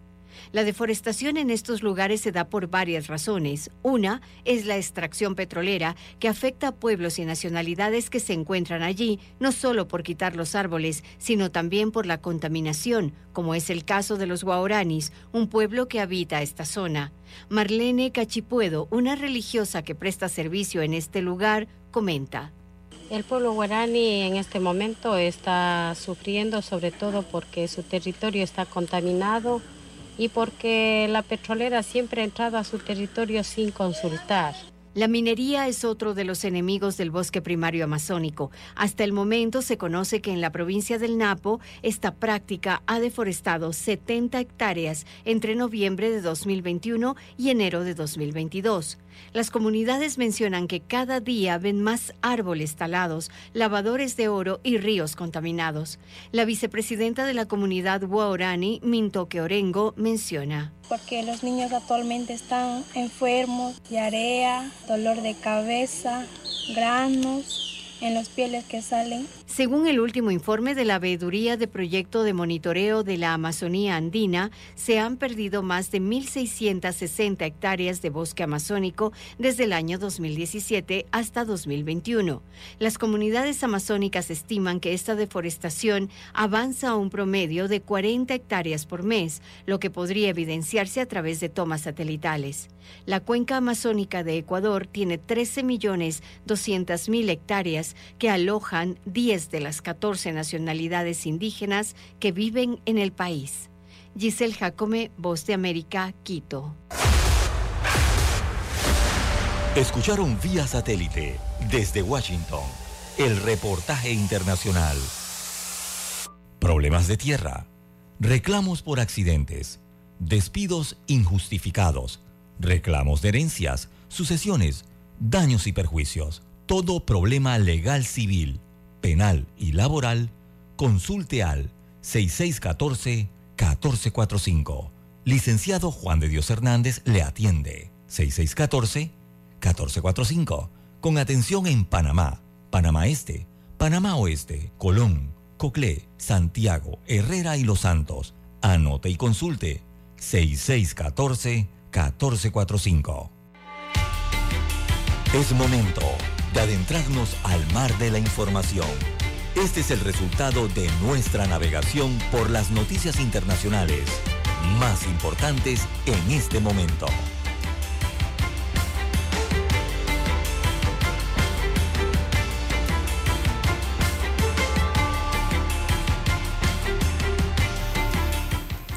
Bien, seguimos, don César. Vamos a dar unas pinceladas internacionales. La mayor tragedia ferroviaria en la historia de Grecia y la peor en Europa en la última década ha dejado al menos 38 muertos y ha abierto numerosas interrogantes sobre los errores que llevaron al choque frontal de dos trenes. El siniestro se produjo poco antes de la medianoche, cuando dos trenes, uno de pasajeros con tres, 342 almas y 100 y 10 empleados ferroviarios, y otro que llevaba una carga con dos mm, maquinistas, chocaron al norte de Grecia Central, en Larissa. Al menos 57 personas siguen hospitalizadas, seis de ellas en cuidados intensivos. Muchas de las víctimas eran jóvenes universitarios que regresaban a Salónica tras un puente festivo. Las autoridades han pedido a los familiares y viajeros que den pruebas de ADN, ya que muchos de los cuerpos recuperados se encuentran tan mal que no pueden ser identificadas de otra forma, no César, en esta tragedia ocurrida en Grecia, en Grecia, por cierto que ha llamado poderosamente la atención y se investiga por qué chocaron de frente, de quién fue el descuido o el error allí. Pero ya se perdieron las vidas. Como iban en la misma vía, ¿no? Son las 6:48. Increíble. Bien, eh, las 6:48 minutos, 6:49 ya. Eh, en Argentina, eh, don Juan de Dios, acá en el cono, en América, en el cono sur. Bueno, Argentina da por terminado el pacto del año 2016 con el Reino Unido. Este pacto que tenía que ver sobre la soberanía de las Islas Malvinas. un viejo sentimiento que hay allí, ¿no? en Sudamérica por esto. Así que el canciller de Exteriores de Argentina, Santiago Cafiero, eh, comunicó este jueves al Reino Unido el fin del pacto Foradori-Duncan. Este pacto fue alcanzado en el 2016, eh, que negocia sobre las Islas Malvinas, cuya soberanía ostentan los británicos, pero históricamente reclama el país eh, suramericano. Así que la decisión fue notificada durante la reunión entre Cafiero y su homólogo británico James eh, Cleverly, eh, al margen de la reunión de los ministros exteriores del G20, que se celebra en Nueva Delhi, según indicaron eh, fuentes diplomáticas a los servicios internacionales de información. Así que el pacto, recordemos que este pacto había sido sellado durante el gobierno de Mauricio Macri para el 2015-2019 ese pacto realizaba concesiones a los intereses británicos respecto a la explotación de recursos naturales argentinos en esa región y retrocedía notablemente en el justo reclamo por soberanía que tienen los argentinos. Esto según explicaba la fuente, que no aportó detalles sobre la posición de los británicos al respecto. Así que el canciller argentino propuso a Cleverly eh, una primera reunión ante la Organización de las Naciones Unidas en Nueva York para reiniciar la discusión por la soberanía de las Islas Malvinas. Así se lo dijeron en India ayer. Entonces, a los eh, británicos. Bueno, esta relación bilateral que siempre ha sido eh, tensa, ¿no? Por las Islas Malvinas o, o Islas Falkland, como le llaman en Europa a estas islas. Una cuestión que viene desde 1982, eh, esta guerra, ¿no? Para negociar entonces este territorio. Bien, las 6.51 minutos de la mañana en todo el territorio nacional. Bueno, la primera caravana de 2023 que partió desde Tapachula con unos mil migrantes retomó la madrugada de ayer su paso en el municipio de Huixla, en Chiapas, sur de México, luego de haberse detenido debido a la inseguridad. Los indocumentados retomaron el camino con destino a Ucati, ubicado a unos 100 kilómetros de Tapachula, capital del estado. Un indocumentado de nacionalidad ecuatoriana denominado Denis ha caminado más de 50 kilómetros en su segundo día de la caravana. Él viaja con su esposa, su hija y un grupo de nueve personas quienes ya se muestran débiles por la falta de comida, de agua y el calor que se ha presentado durante esta travesía rumbo a Estados Unidos. En esta caminata, el migrante relató que su único propósito es poder pasar por territorio mexicano. Aquí el que quiere migrar es difícil porque hay personas que quieren salir de su país con poco dinero, pero ahora las cosas ya han cambiado, sobre todo con las medidas de México y Estados Unidos. Eh, Denis, quien se dedicaba al comercio en Ecuador, explicó que uno de los principales puntos por los que abandonó su país de origen fue por la mala economía y los problemas políticos, lo que ha generado que miles de ecuatorianos dejen sus hogares y migren hacia los Estados Unidos. Eso fue lo que describió uno de los caminantes, don César, que quiere pasar a Estados Unidos. Bueno, don César, y yo pregunto en Panamá qué está pasando haciendo una asociación de hechos. ¿Cómo hay el extranjero pidiendo plata en la calle, don Roberto? Y aquí las autoridades no dicen ni hacen nada. Increíble. Por todos los cruces de vía, usted se va a encontrar un extranjero. La verdad que no, no sé de qué. Que es lo que me duele, ¿no? Los niños allí, al lado, mujeres y hombres pidiendo dinero. Yo pregunto, ¿es que ellos no deben estar en un albergue? ¿Ellos no deben estar en un sitio especial? ¿Por qué están por allí regados, indocumentados, informales y pidiendo dinero? Y las autoridades de migración y de la Policía Nacional y el gobierno central de Nito Cortizo no ve esta situación. Quería aprovechar este momento, esta coyuntura para hacer ese comentario, don César. Ayer pasé por cuatro o cinco cruces a la vez. En cada cruce había un documentado y una mujer, un hombre y una mujer y niños pidiendo dinero. ¿Usted se imagina que uno se ponga a darle a cada uno un dolita? Por lo menos. ¿Cuánto tiene que gastar al día para ayudar a sus hermanos? No llegas a la quincena, te quedas sin quincena. duele, duele porque uno no puede. Le da uno sí y el otro que está más adelante, un niñito ahí también. oiga, para eso tenemos un gobierno a ver qué hace por esa gente también, porque están en el territorio panameño estos extranjeros.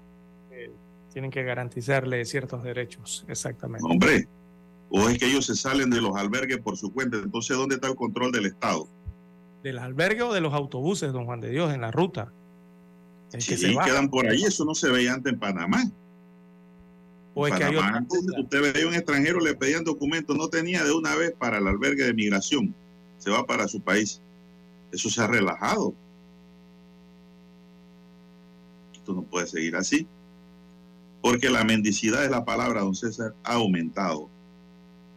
Así es, lamentablemente. Ya no son panameños y panameñas, ahora son cantidad de extranjeros y que tienen niños en las manos. ¿Dónde está la, el CENIAF, por ejemplo, don César? CENIAF tiene que ver por esto también. Ahí hay menores de edad, hay bebés, hay niños que con los papás por ahí caminando y pidiendo plata y entonces nuestras autoridades que allá en una oficina refrigerada echando cuentos, chateando, tictoseando. ¿Ah? Eso no puede ser.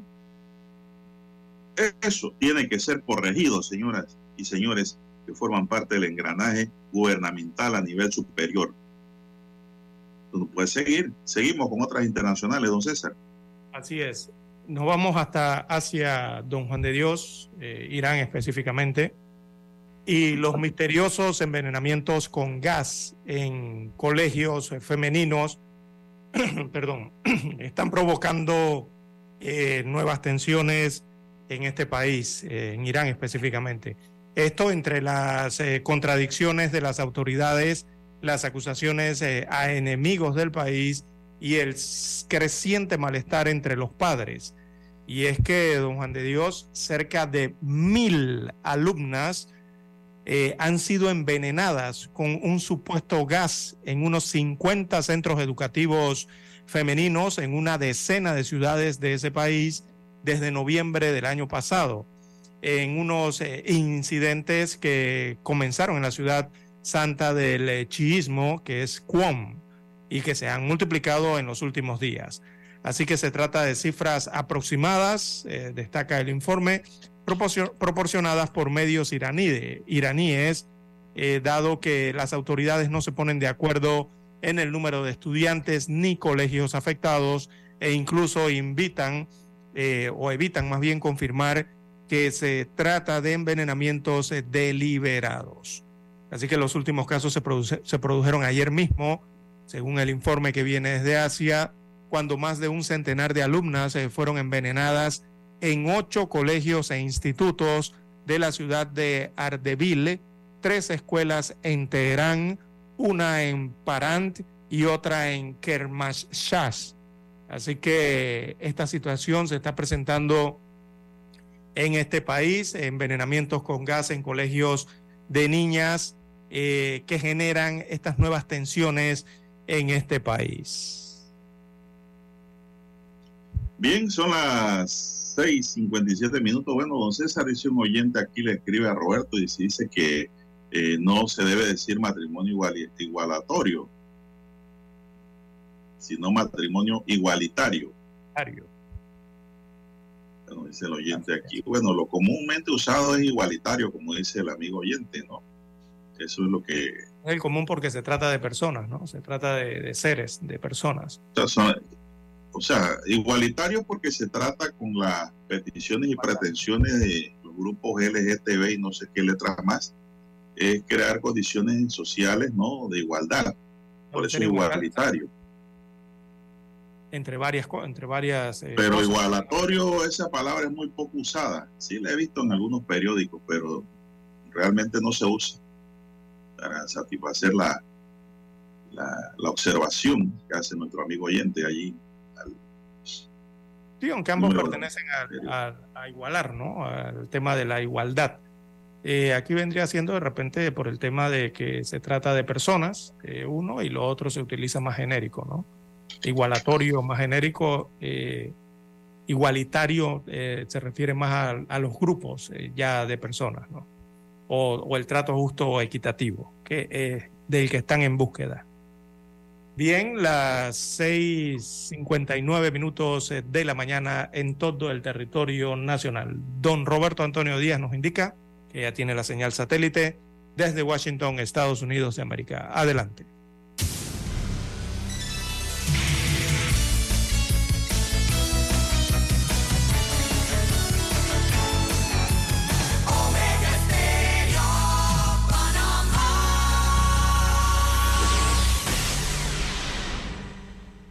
Satélite indica que es momento de nuestra conexión. Desde Washington, vía satélite.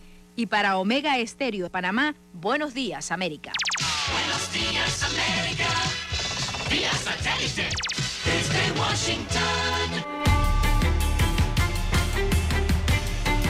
Omega Estéreo, la radio sin fronteras. Casa Blanca lanza una estrategia nacional para aumentar la seguridad en el ciberespacio. Ucrania fue el tema del primer cara a cara entre el secretario de Estado Anthony Blinken y su homólogo ruso Sergei Lavrov. Y desde Panamá, líderes del mundo hacen un llamado urgente a frenar la pesca indiscriminada de los océanos.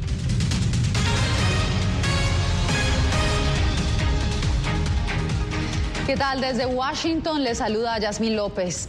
La Casa Blanca develó este jueves una agresiva estrategia de seguridad cibernética. El plan marca objetivos a largo plazo sobre cómo las personas, el gobierno y las empresas pueden operar de manera segura en el mundo digital. Jorge Agobián reporta. La estrategia restaura los fundamentos de la seguridad cibernética estadounidense y establece medidas agresivas para que las industrias privadas tomen mayor responsabilidad en la manufactura de equipos blindados contra ataques cibernéticos. Desde hace 20 años, Estados Unidos ha presentado su Estrategia Nacional de Ciberseguridad y ha confiado en los esfuerzos voluntarios de las empresas tecnológicas para evitar intrusiones en sus sistemas. Pero el plan develado por la Casa Blanca este jueves reconoce que no ha sido suficiente. Los actores más grandes, más capaces y mejor posicionados en nuestro ecosistema digital pueden y deben asumir una mayor parte de la carga para administrar los riesgos cibernéticos y mantenernos a todos seguros. El plan expande las acciones defensivas del gobierno para contrarrestar los ataques a sistemas sensibles, que serán considerados como amenazas a la seguridad nacional en lugar de actividades delictivas. Un enfoque en el que están involucradas varias agencias del gobierno, incluyendo el Departamento de Justicia.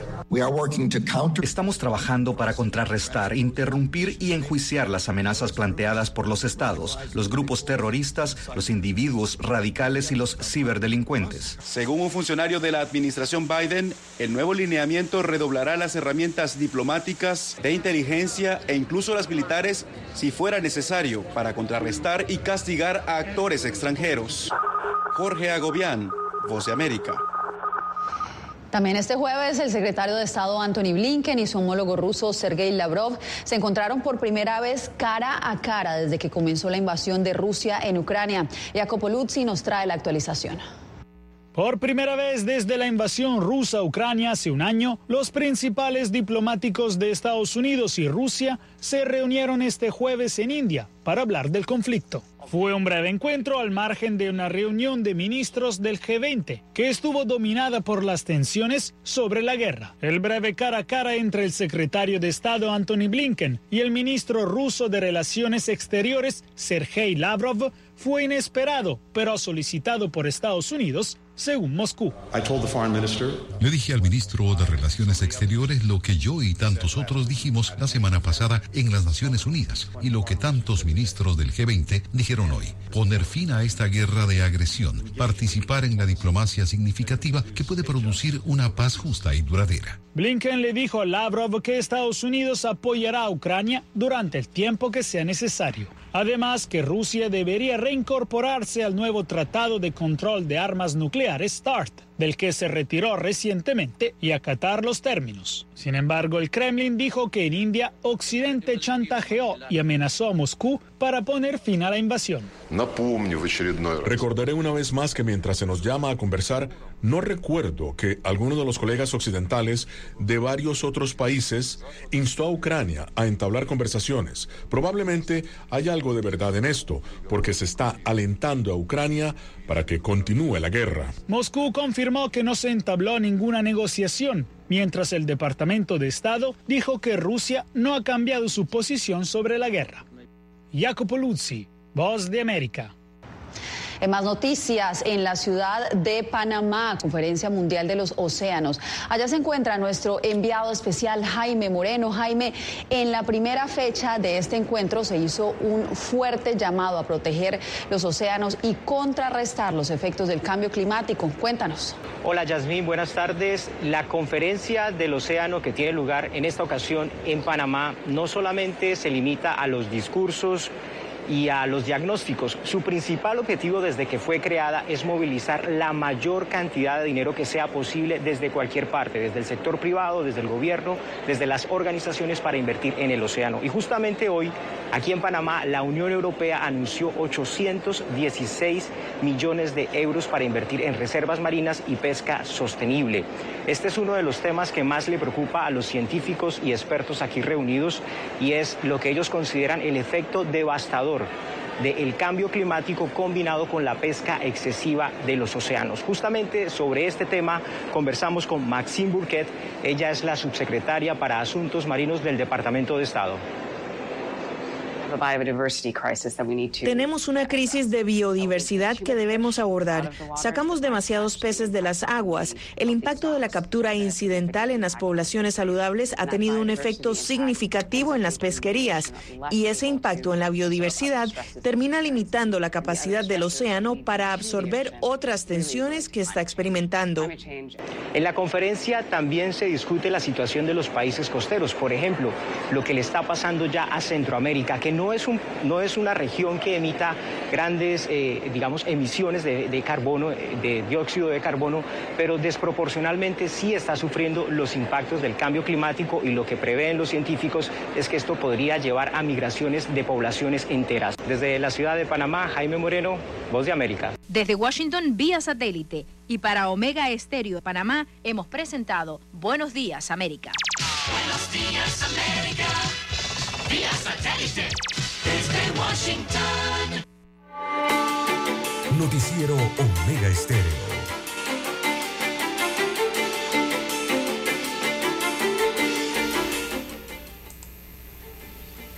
Bien, las Bien, 7, 7, son 7, siete, 7 minutos eh, de la mañana en todo el territorio nacional. ¿Qué hora es, don César? Que no la escuché. 7, 7 minutos. Ah, subió un minuto. Bueno, César, ¿qué más tenemos allí para esta mañana? Bueno, hay 5 millones eh, de dólares en textos escolares, eh, don Juan de Dios. ¿Dónde? El Ministerio de Educación destacó la entrega de más de 2.850.428 eh, 428, eh, libros y textos escolares a estudiantes en diferentes niveles educativos.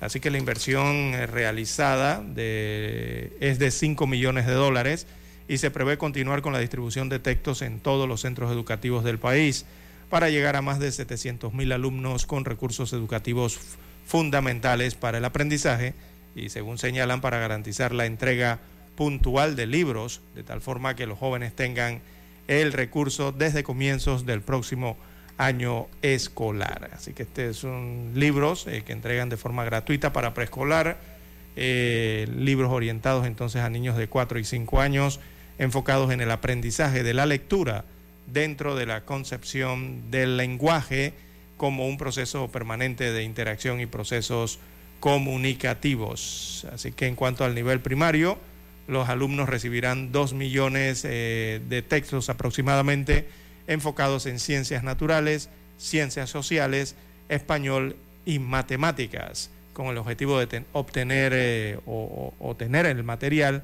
y recursos pedagógicos para los estudiantes de todo el país. Así que a estos niveles se están entonces distribuyendo estos textos escolares que son gratuitos para los alumnos. El monto es por 5 millones de dólares para este año escolar. Bien, don César, y pues son las 7, 8 minutos. Mucho calamar allá en Azuero, don César. Desde Oye, ayer sí. está circulando y la gente me ha escrito. Dice, Pedací. me dijeron, si usted quiere una bolsa de calamar. Y en solamente me playas. Mucha gente que ha ido a visitar las el playas calamar está de saliendo semana. solito del mar, no hay que pescarlo, don César, se recoge por la orilla. Sí, sí, llegan a la playa, eh, están en la playa eh, completamente, ¿no? Eh, Una vez más, se da la arribada masiva de calamares a las costas de Pedací en Los Santos y esto ha causado un asombro en muchas personas y también se ha convertido en un ingreso económico inesperado para otros que han aprovechado la llegada del molusco para su alimentación o negocio. Aunque este es el primer eh, veramiento de este año, no es la primera vez que se produce este fenómeno en la costa de Pedací, producto de las corrientes marinas y la variación de las temperaturas ya que se ha documentado durante los últimos cinco años la presencia de la especie en este sector. Según informó el Ministerio de Medio Ambiente en la provincia de Los Santos, se han reportado presencia de calamares desde el sector de los destiladeros de Pedací hasta la playa La Concepción en el distrito de Paucrí. Pero además se recorren otras áreas costeras de ambos distritos para veri- verificar si se da la presencia de calamares que en los últimos días ha aumentado considerablemente porque pues según patrullaje se están buscando un lugar seguro para el eh.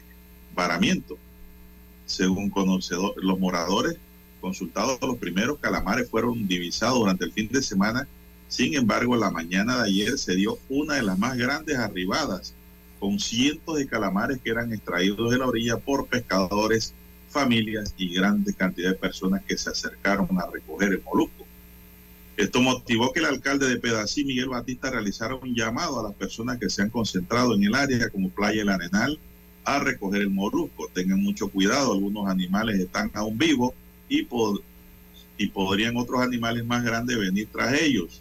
También, por favor, les pedimos que se lleven su basura, por favor, si visitan, no ensucien, indicó el alcalde Batista. ¿Usted ha estado en esa playa, el Arenal, don César? No, en esa no. Una playa hermosa, muy hermosa, allá en Pedací. Y lo que está diciendo el alcalde es que tengan cuidado, que no se estén metiendo al agua a coger el calamar, porque puede venir detrás un tiburón, don César. Y ese es el peligro. Hola, Eso es lo que ha querido decir el alcalde. Y que si van allá a trabajar, a recoger, no dejen eso lleno de basura. pero ahí hay algo, algo que no, lo, no, no, no termino de entender, don Juan de Dios. Eh, los calamares llegan a la playa, evidentemente, no quedan en la arena. Eh, pero ¿por qué lo hacen? O sea, eh, eh, están en periodo de reproducción. ¿Será que ellos vienen al borde de playa, verdad, La- al offshore, a, a desovar? Eh, ¿qué, qué realmente es lo que, que- que estará Bueno, ocurriendo con ese fenómeno? que por la- Porque si es por tema de reproducción, yo creo que hay que tener cuidado, ¿no? Habría que investigar allí. Porque si es por reproducción y llega la gente a la playa y se los lleva a Don Juan de Dios, no le dan la oportunidad de la reproducción, ¿no? Así Bueno, que creo que las autoridades del ambiente y las autoridades, sobre todo allá locales, eh, también deberían explicar eh, de, de por qué se da ese fenómeno, o sea, por qué llegan ahí. Yo creo que eso hay que estudiarlo. Sí, sí, sí, exacto. Eh, a mi ambiente debería hacer Porque una decir explicación. que nada más por al las corrientes marinas me parece eso muy superficial. Sí, porque si, es que están siendo atraídos por algo, no sé, alguna luz, al- algún, no sé, y llegan a la playa y se quedan allí varados, ¿no? O si es que Sí. ellos están llegando por temas de, es que regularmente esto pasa por temas reproductivos de, de- de la especie. Eh, entonces hay que entender bien si es que están llegando porque se están reproduciendo y lo hacen allí a orillas de playa o no sé, un, un estero o no sé dónde, eh, y van a desahogar.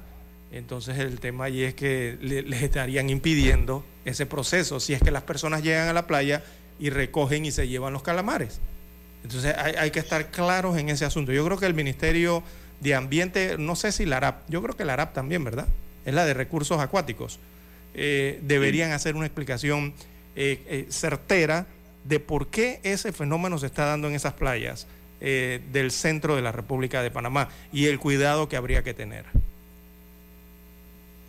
Bueno, eh, lo que han explicado es que eso debido a las temperaturas bajas y a las corrientes marinas, don. César. Pero me parece que eso no es suficiente No, no, yo que- científica. Sí, exacto. Tiene que haber eh, alguna causa, como dice usted. Eh, lo otro es de que ellos quedan varados porque las olas los sacan de la orilla, Ajá. Sí, ellos quedan vienen a- entonces en la arena, quedan fuera del agua. Allí es donde aprovecha mucha gente para poderlos capturar. Sí. Bueno, ojalá haya una, haya una explicación mejor, ¿no? Más profunda, Ahora más mismo te profunda. a refiero, calamar. Entonces, Así es. Bien, 7, 14 minutos eh, de la mañana en todo el territorio nacional. La pausa, don Roberto. A esta hora establecemos contacto vía satélite desde Washington. Gracias a Banco Aliado. 30 años. ¿Qué quieres crear?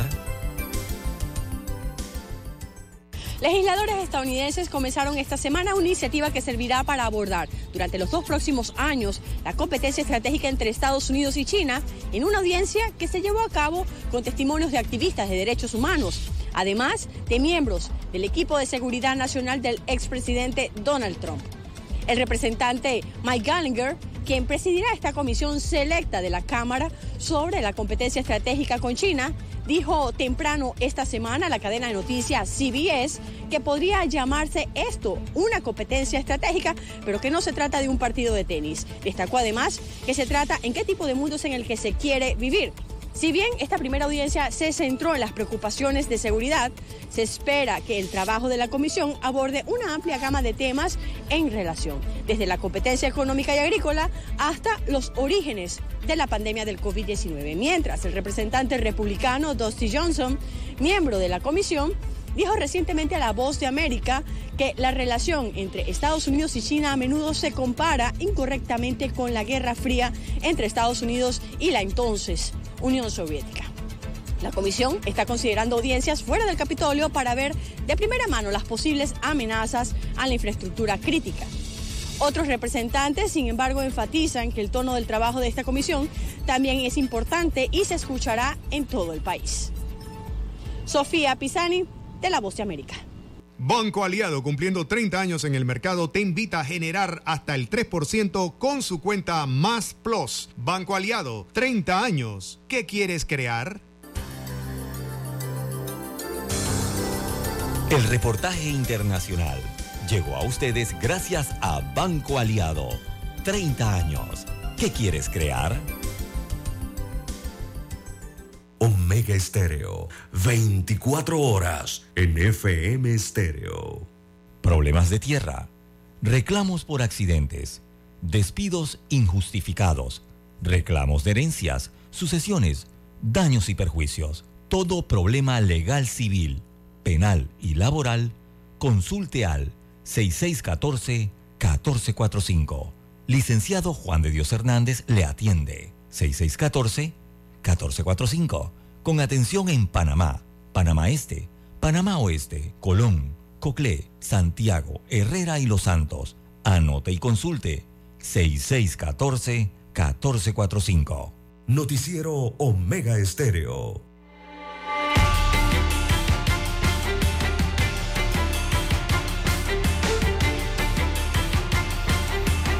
Continuamos, don César. Un oyente me pregunta aquí al WhatsApp doble seis catorce catorce cuarenta y cinco. Dice, don César eh, o don Roberto, ¿ustedes están dispuestos a comer calamares de acá? Le podemos enviar un par de libras.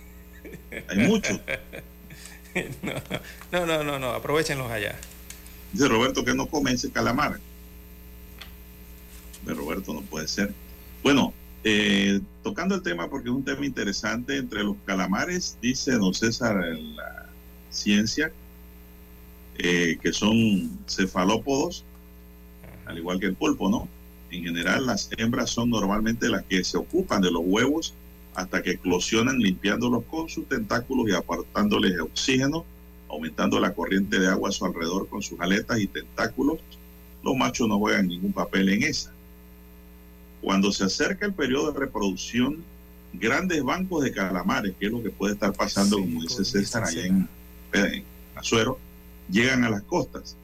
Los machos depositan, ayudados de su brazo especial, los espermatozoides en la hembra.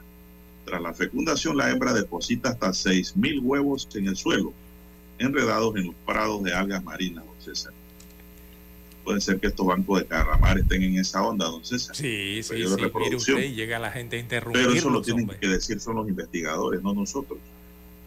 Nosotros Ah. estamos informando sobre lo que hay, ¿no? Pero científicamente eso corresponde a, a mi ambiente, al IDIAP, don César, Sí, sí, sí, hay que tener cuidado. recurso Una- marino. Una cosa es ir a observar un fenómeno y otra cosa es ir a interrumpir la reproducción, si en tal caso es ese. Bueno, dice, dice don Roberto que no quiere calamar preñado. sí, sí. Sería- por eso digo, sería bueno que mi ambiente, eh, una buena explicación, un buen tema, ¿no? Eh, y la ARAP eh, puede hacer. bueno, eh, y- estas asociaciones, don Juan de Dios, tantas organizaciones eh, no gubernamentales, ¿no? Asociaciones de naturaleza que también pueden explicar estos fenómenos, ¿no? Como lo que se están dando allí en la península de Azuero. Bueno, son las 7:19 minutos, don César, y pasando a otra temática, el 32.8% de la población de Panamá se reconoce a sí mismo como afrodescendiente, 32.8, ¿eh? Y el 14.4 como indígena, según los datos preliminares que manejan los censos nacionales de población y vivienda, que culminó la etapa de empadronamiento esto lo dijo ayer el ente estadístico nacional, don César, y por todos lados veo en todas las casas esos stickers que ponen en las puertas. Eso indica que los muchachos han cumplido con el empadronamiento encomendado por el INEC. De acuerdo con la información censal preliminar, 1.258.915 habitantes de Panamá se consideran afrodescendientes, o sea, un 32.8. Y 554.215 indígenas, o sea, 14.4. Esto lo indicó el Instituto Nacional de Estadística y Censo, INEC. Mientras que las mujeres representan el 50.4% de la población panameña y los hombres 49.6%. O sea, hay un poquitito de mujeres más que hombres en Panamá, don César, que Sí, quiere decir que que están naciendo más niños. No, e- ese poquitito no, hay más mujeres que hombres. Sí, pero un poquito, no mucho. y 168.255 personas reportan algún, algún tipo de discapacidad, añadió el informe. El INEC precisó que tras 53 días de levantamiento de datos, los empadronadores puerta a puerta visitaron 1.537.183 viviendas y censaron a 4 millones de personas, lo que representa el 90% de la población estimada. En cuanto al censo de vivienda, la cobertura a nivel nacional se sitúa en 103% de las viviendas de acuerdo a la cartografía eh, presencial, superando las expectativas previstas. Esto sin contar con los datos que se obtendrán de esta última fase post-censar que incluye la verificación de las áreas que quedaron por censar. Ha culminado la etapa censal de padronamiento para entrar en la fase post-censal que comprende el proyecto hasta el cierre, incluyendo entrega de resultados, dijo el INEC en un comunicado. César, a mí me parece que esto, estos censos van a ser los mejores que se han realizado en los últimos años, César. Hablando objetivamente, como siempre nos caracteriza. Sí, porque están dando la oportunidad, ¿no? De no quedar por fuera, que es lo importante. No, es que estos censos antes, el último censo que se hizo fue fatal, César, en el gobierno Martinelli. Allí Contraloría y el INEC quedaron muy mal pero estos me parecen que van más, más precisos. O sea, la información como que la siento más, más objetiva, ¿no? Porque han tenido tres meses. Exacto. O van a tener tres meses. Por eso digo, el que se queda por fuera del conteo del censo es porque tiene que ser una situación muy especial o porque o no querrá estar. Porque te dan la oportunidad hasta de tres meses, 90 días, para poder que te visiten. Uno, tú puedes llamar. Eh, pedir que vayan a tu casa a censarte o, eh, o el lugar donde puedes censarte, ¿no? O sea, el que se queda por fuera es porque quiere o porque no tiene la posibilidad o tiene una situación algo crítica. Eh, el último censo, César, fue en el 2010. Ese es el que estaba comprendido en el periodo de Ricardo Martinelli. Y ahí, se dijo que Panamá registraba población de 3 millones 405 mil 813 personas, que todo el mundo decía, pero mal contado.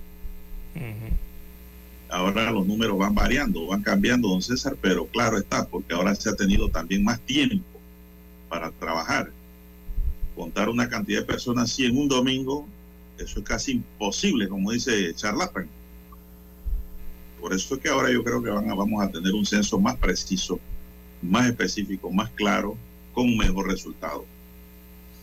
Como el que ha llevado adelante, pues ahora el gobierno y la Contraloría así como el Instituto Estadística y Censo. Bueno, entonces son las 7:23 minutos, pero mire la población, don Roberto, con esas, no creo que me estaba escuchando. Sí, con esa cifra Panamá estaría estaría de tercero a nivel de América o latinoamericano, don Juan de Dios, con población eh, afrodescendiente. afrodescendiente. Primero sería Brasil, después le seguiría Cuba, eh, que son los que tienen mayores porcentajes, y estaría Panamá, o sea, según estos datos preliminares, estaría Panamá de tercero. Para los dos. Una pregunta, y ustedes dijeron que eran afrodescendientes, porque eso lo preguntaban a todo el mundo. don Roberto, por, mírele la cara a don Roberto. No, hombre, ¿qué va a decir eso que es afrodescendiente? Roberto dijo que él era descendiente de Vasco español, europeo. No, es el descendiente de Vasco Núñez de Balboa. Usted le pone el casco allí ya, eh, lo pone allá en la avenida Balboa. se te le pone el casco y tiene abajo Núñez. exactamente. Eh, bueno, eh, eh, interesante esto de, los afrodescendientes, porque aquí hubo un tirijala de su polémica antes del censo en, cuanto a esa pregunta, don Juan de Dios, porque recordemos que aquí siempre se ha tratado de que coexistan los grupos negros en el país. Muchos hablaban de grupos afrocoloniales y otros de afroantillanos. Entonces los afrocoloniales, recordemos, vienen del, mestizaje ¿no? racial que hubo y los otros afroantillanos del tema de, las construcciones que se hacían en Panamá, principalmente la del canal, y la inmigración ¿no? que hay constante de, las islas del Caribe eh, hacia Panamá, por esos afroantillanos. Entonces aquí se está preguntando en, en conjunto, ¿no? de forma general, y mire usted el porcentaje que arroja en cuanto al total de la población en Panamá. Importante porcentaje. Aquí después de que entreguen oficialmente el censo, don Juan de Dios, estos datos, estas informaciones eh, deben generar nuevas políticas eh, públicas del Estado respecto a estos sectores de la población. Bueno, don César, así están las cosas, vamos a esperar el resultado final. Eh, no, y la cifra que dio usted, 103% en las viviendas, o sea, hay un 3% más de viviendas en el país respecto al último censo. Quiere decir que aumentó, ¿no? Aumentó la cantidad de, viviendas en el país. Eh, hay que ver allí, el tema también del déficit habitacional, si finalmente se ha cumplido con él, o cómo está la industria de la construcción también, ¿no? Respecto a los que requieren o necesitan vivienda en el país. Por lo menos aumentó 3%. eso es positivo. Hay que ver el, número final, ¿no? Cuando se entregue oficialmente el texto. Bien, son las 7.26 minutos y finalmente don César eh, Pimpín está muy contento con el fallo de la Corte. Pimpín es uno de los eh, promotores de la Profamilia en Panamá, el payaso Pimpín, ¿no? Ah. ¿Usted lo conoce? Luis Eduardo Sahel. Eh, dejó claro en sus redes que la lucha seguirá después de que la Corte Suprema de Justicia dictaminara que el artículo 35 de la Ley 7 de octubre de 2015 prohíbe el matrimonio entre individuos del mismo sexo, no es inconstitucional. Por fin, dice, se hace justicia, dice Pimpín, después de más de siete años de lucha para evitar que en Panamá se aprobara el matrimonio igualitario. Hoy la Corte Suprema de Justicia dice revoca la demanda de inconstitucionalidad. No, la Corte no ha revocado nada, la Corte lo que ha hecho es emitir un concepto, Exactamente. emitir no su punto de vista constitucional sobre la demanda presentada eh, por diversos grupos eh, que decían que se revocara el artículo 26 del Código de la Familia que era constitucional. Es un pronunciamiento de la Corte, no es una revocatoria. Bien, eh, dice Pimpín que el matrimonio es entre un hombre y una mujer, muy cierto, así lo recoge el artículo 26 constitucional. Por tanto, se reafirma la lucha, dice que llevamos adelante eh, en diferentes grupos contra el matrimonio homosexual y se reafirma que en Panamá el 90% no estamos de acuerdo con la ideología de género. Bueno, vamos a dejarlo hasta ahí porque se nos acabó el tiempo, ese Roberto. Roberto Antonio Díaz nos acompañó en el tablero de controles, en la mesa informativa les acompañó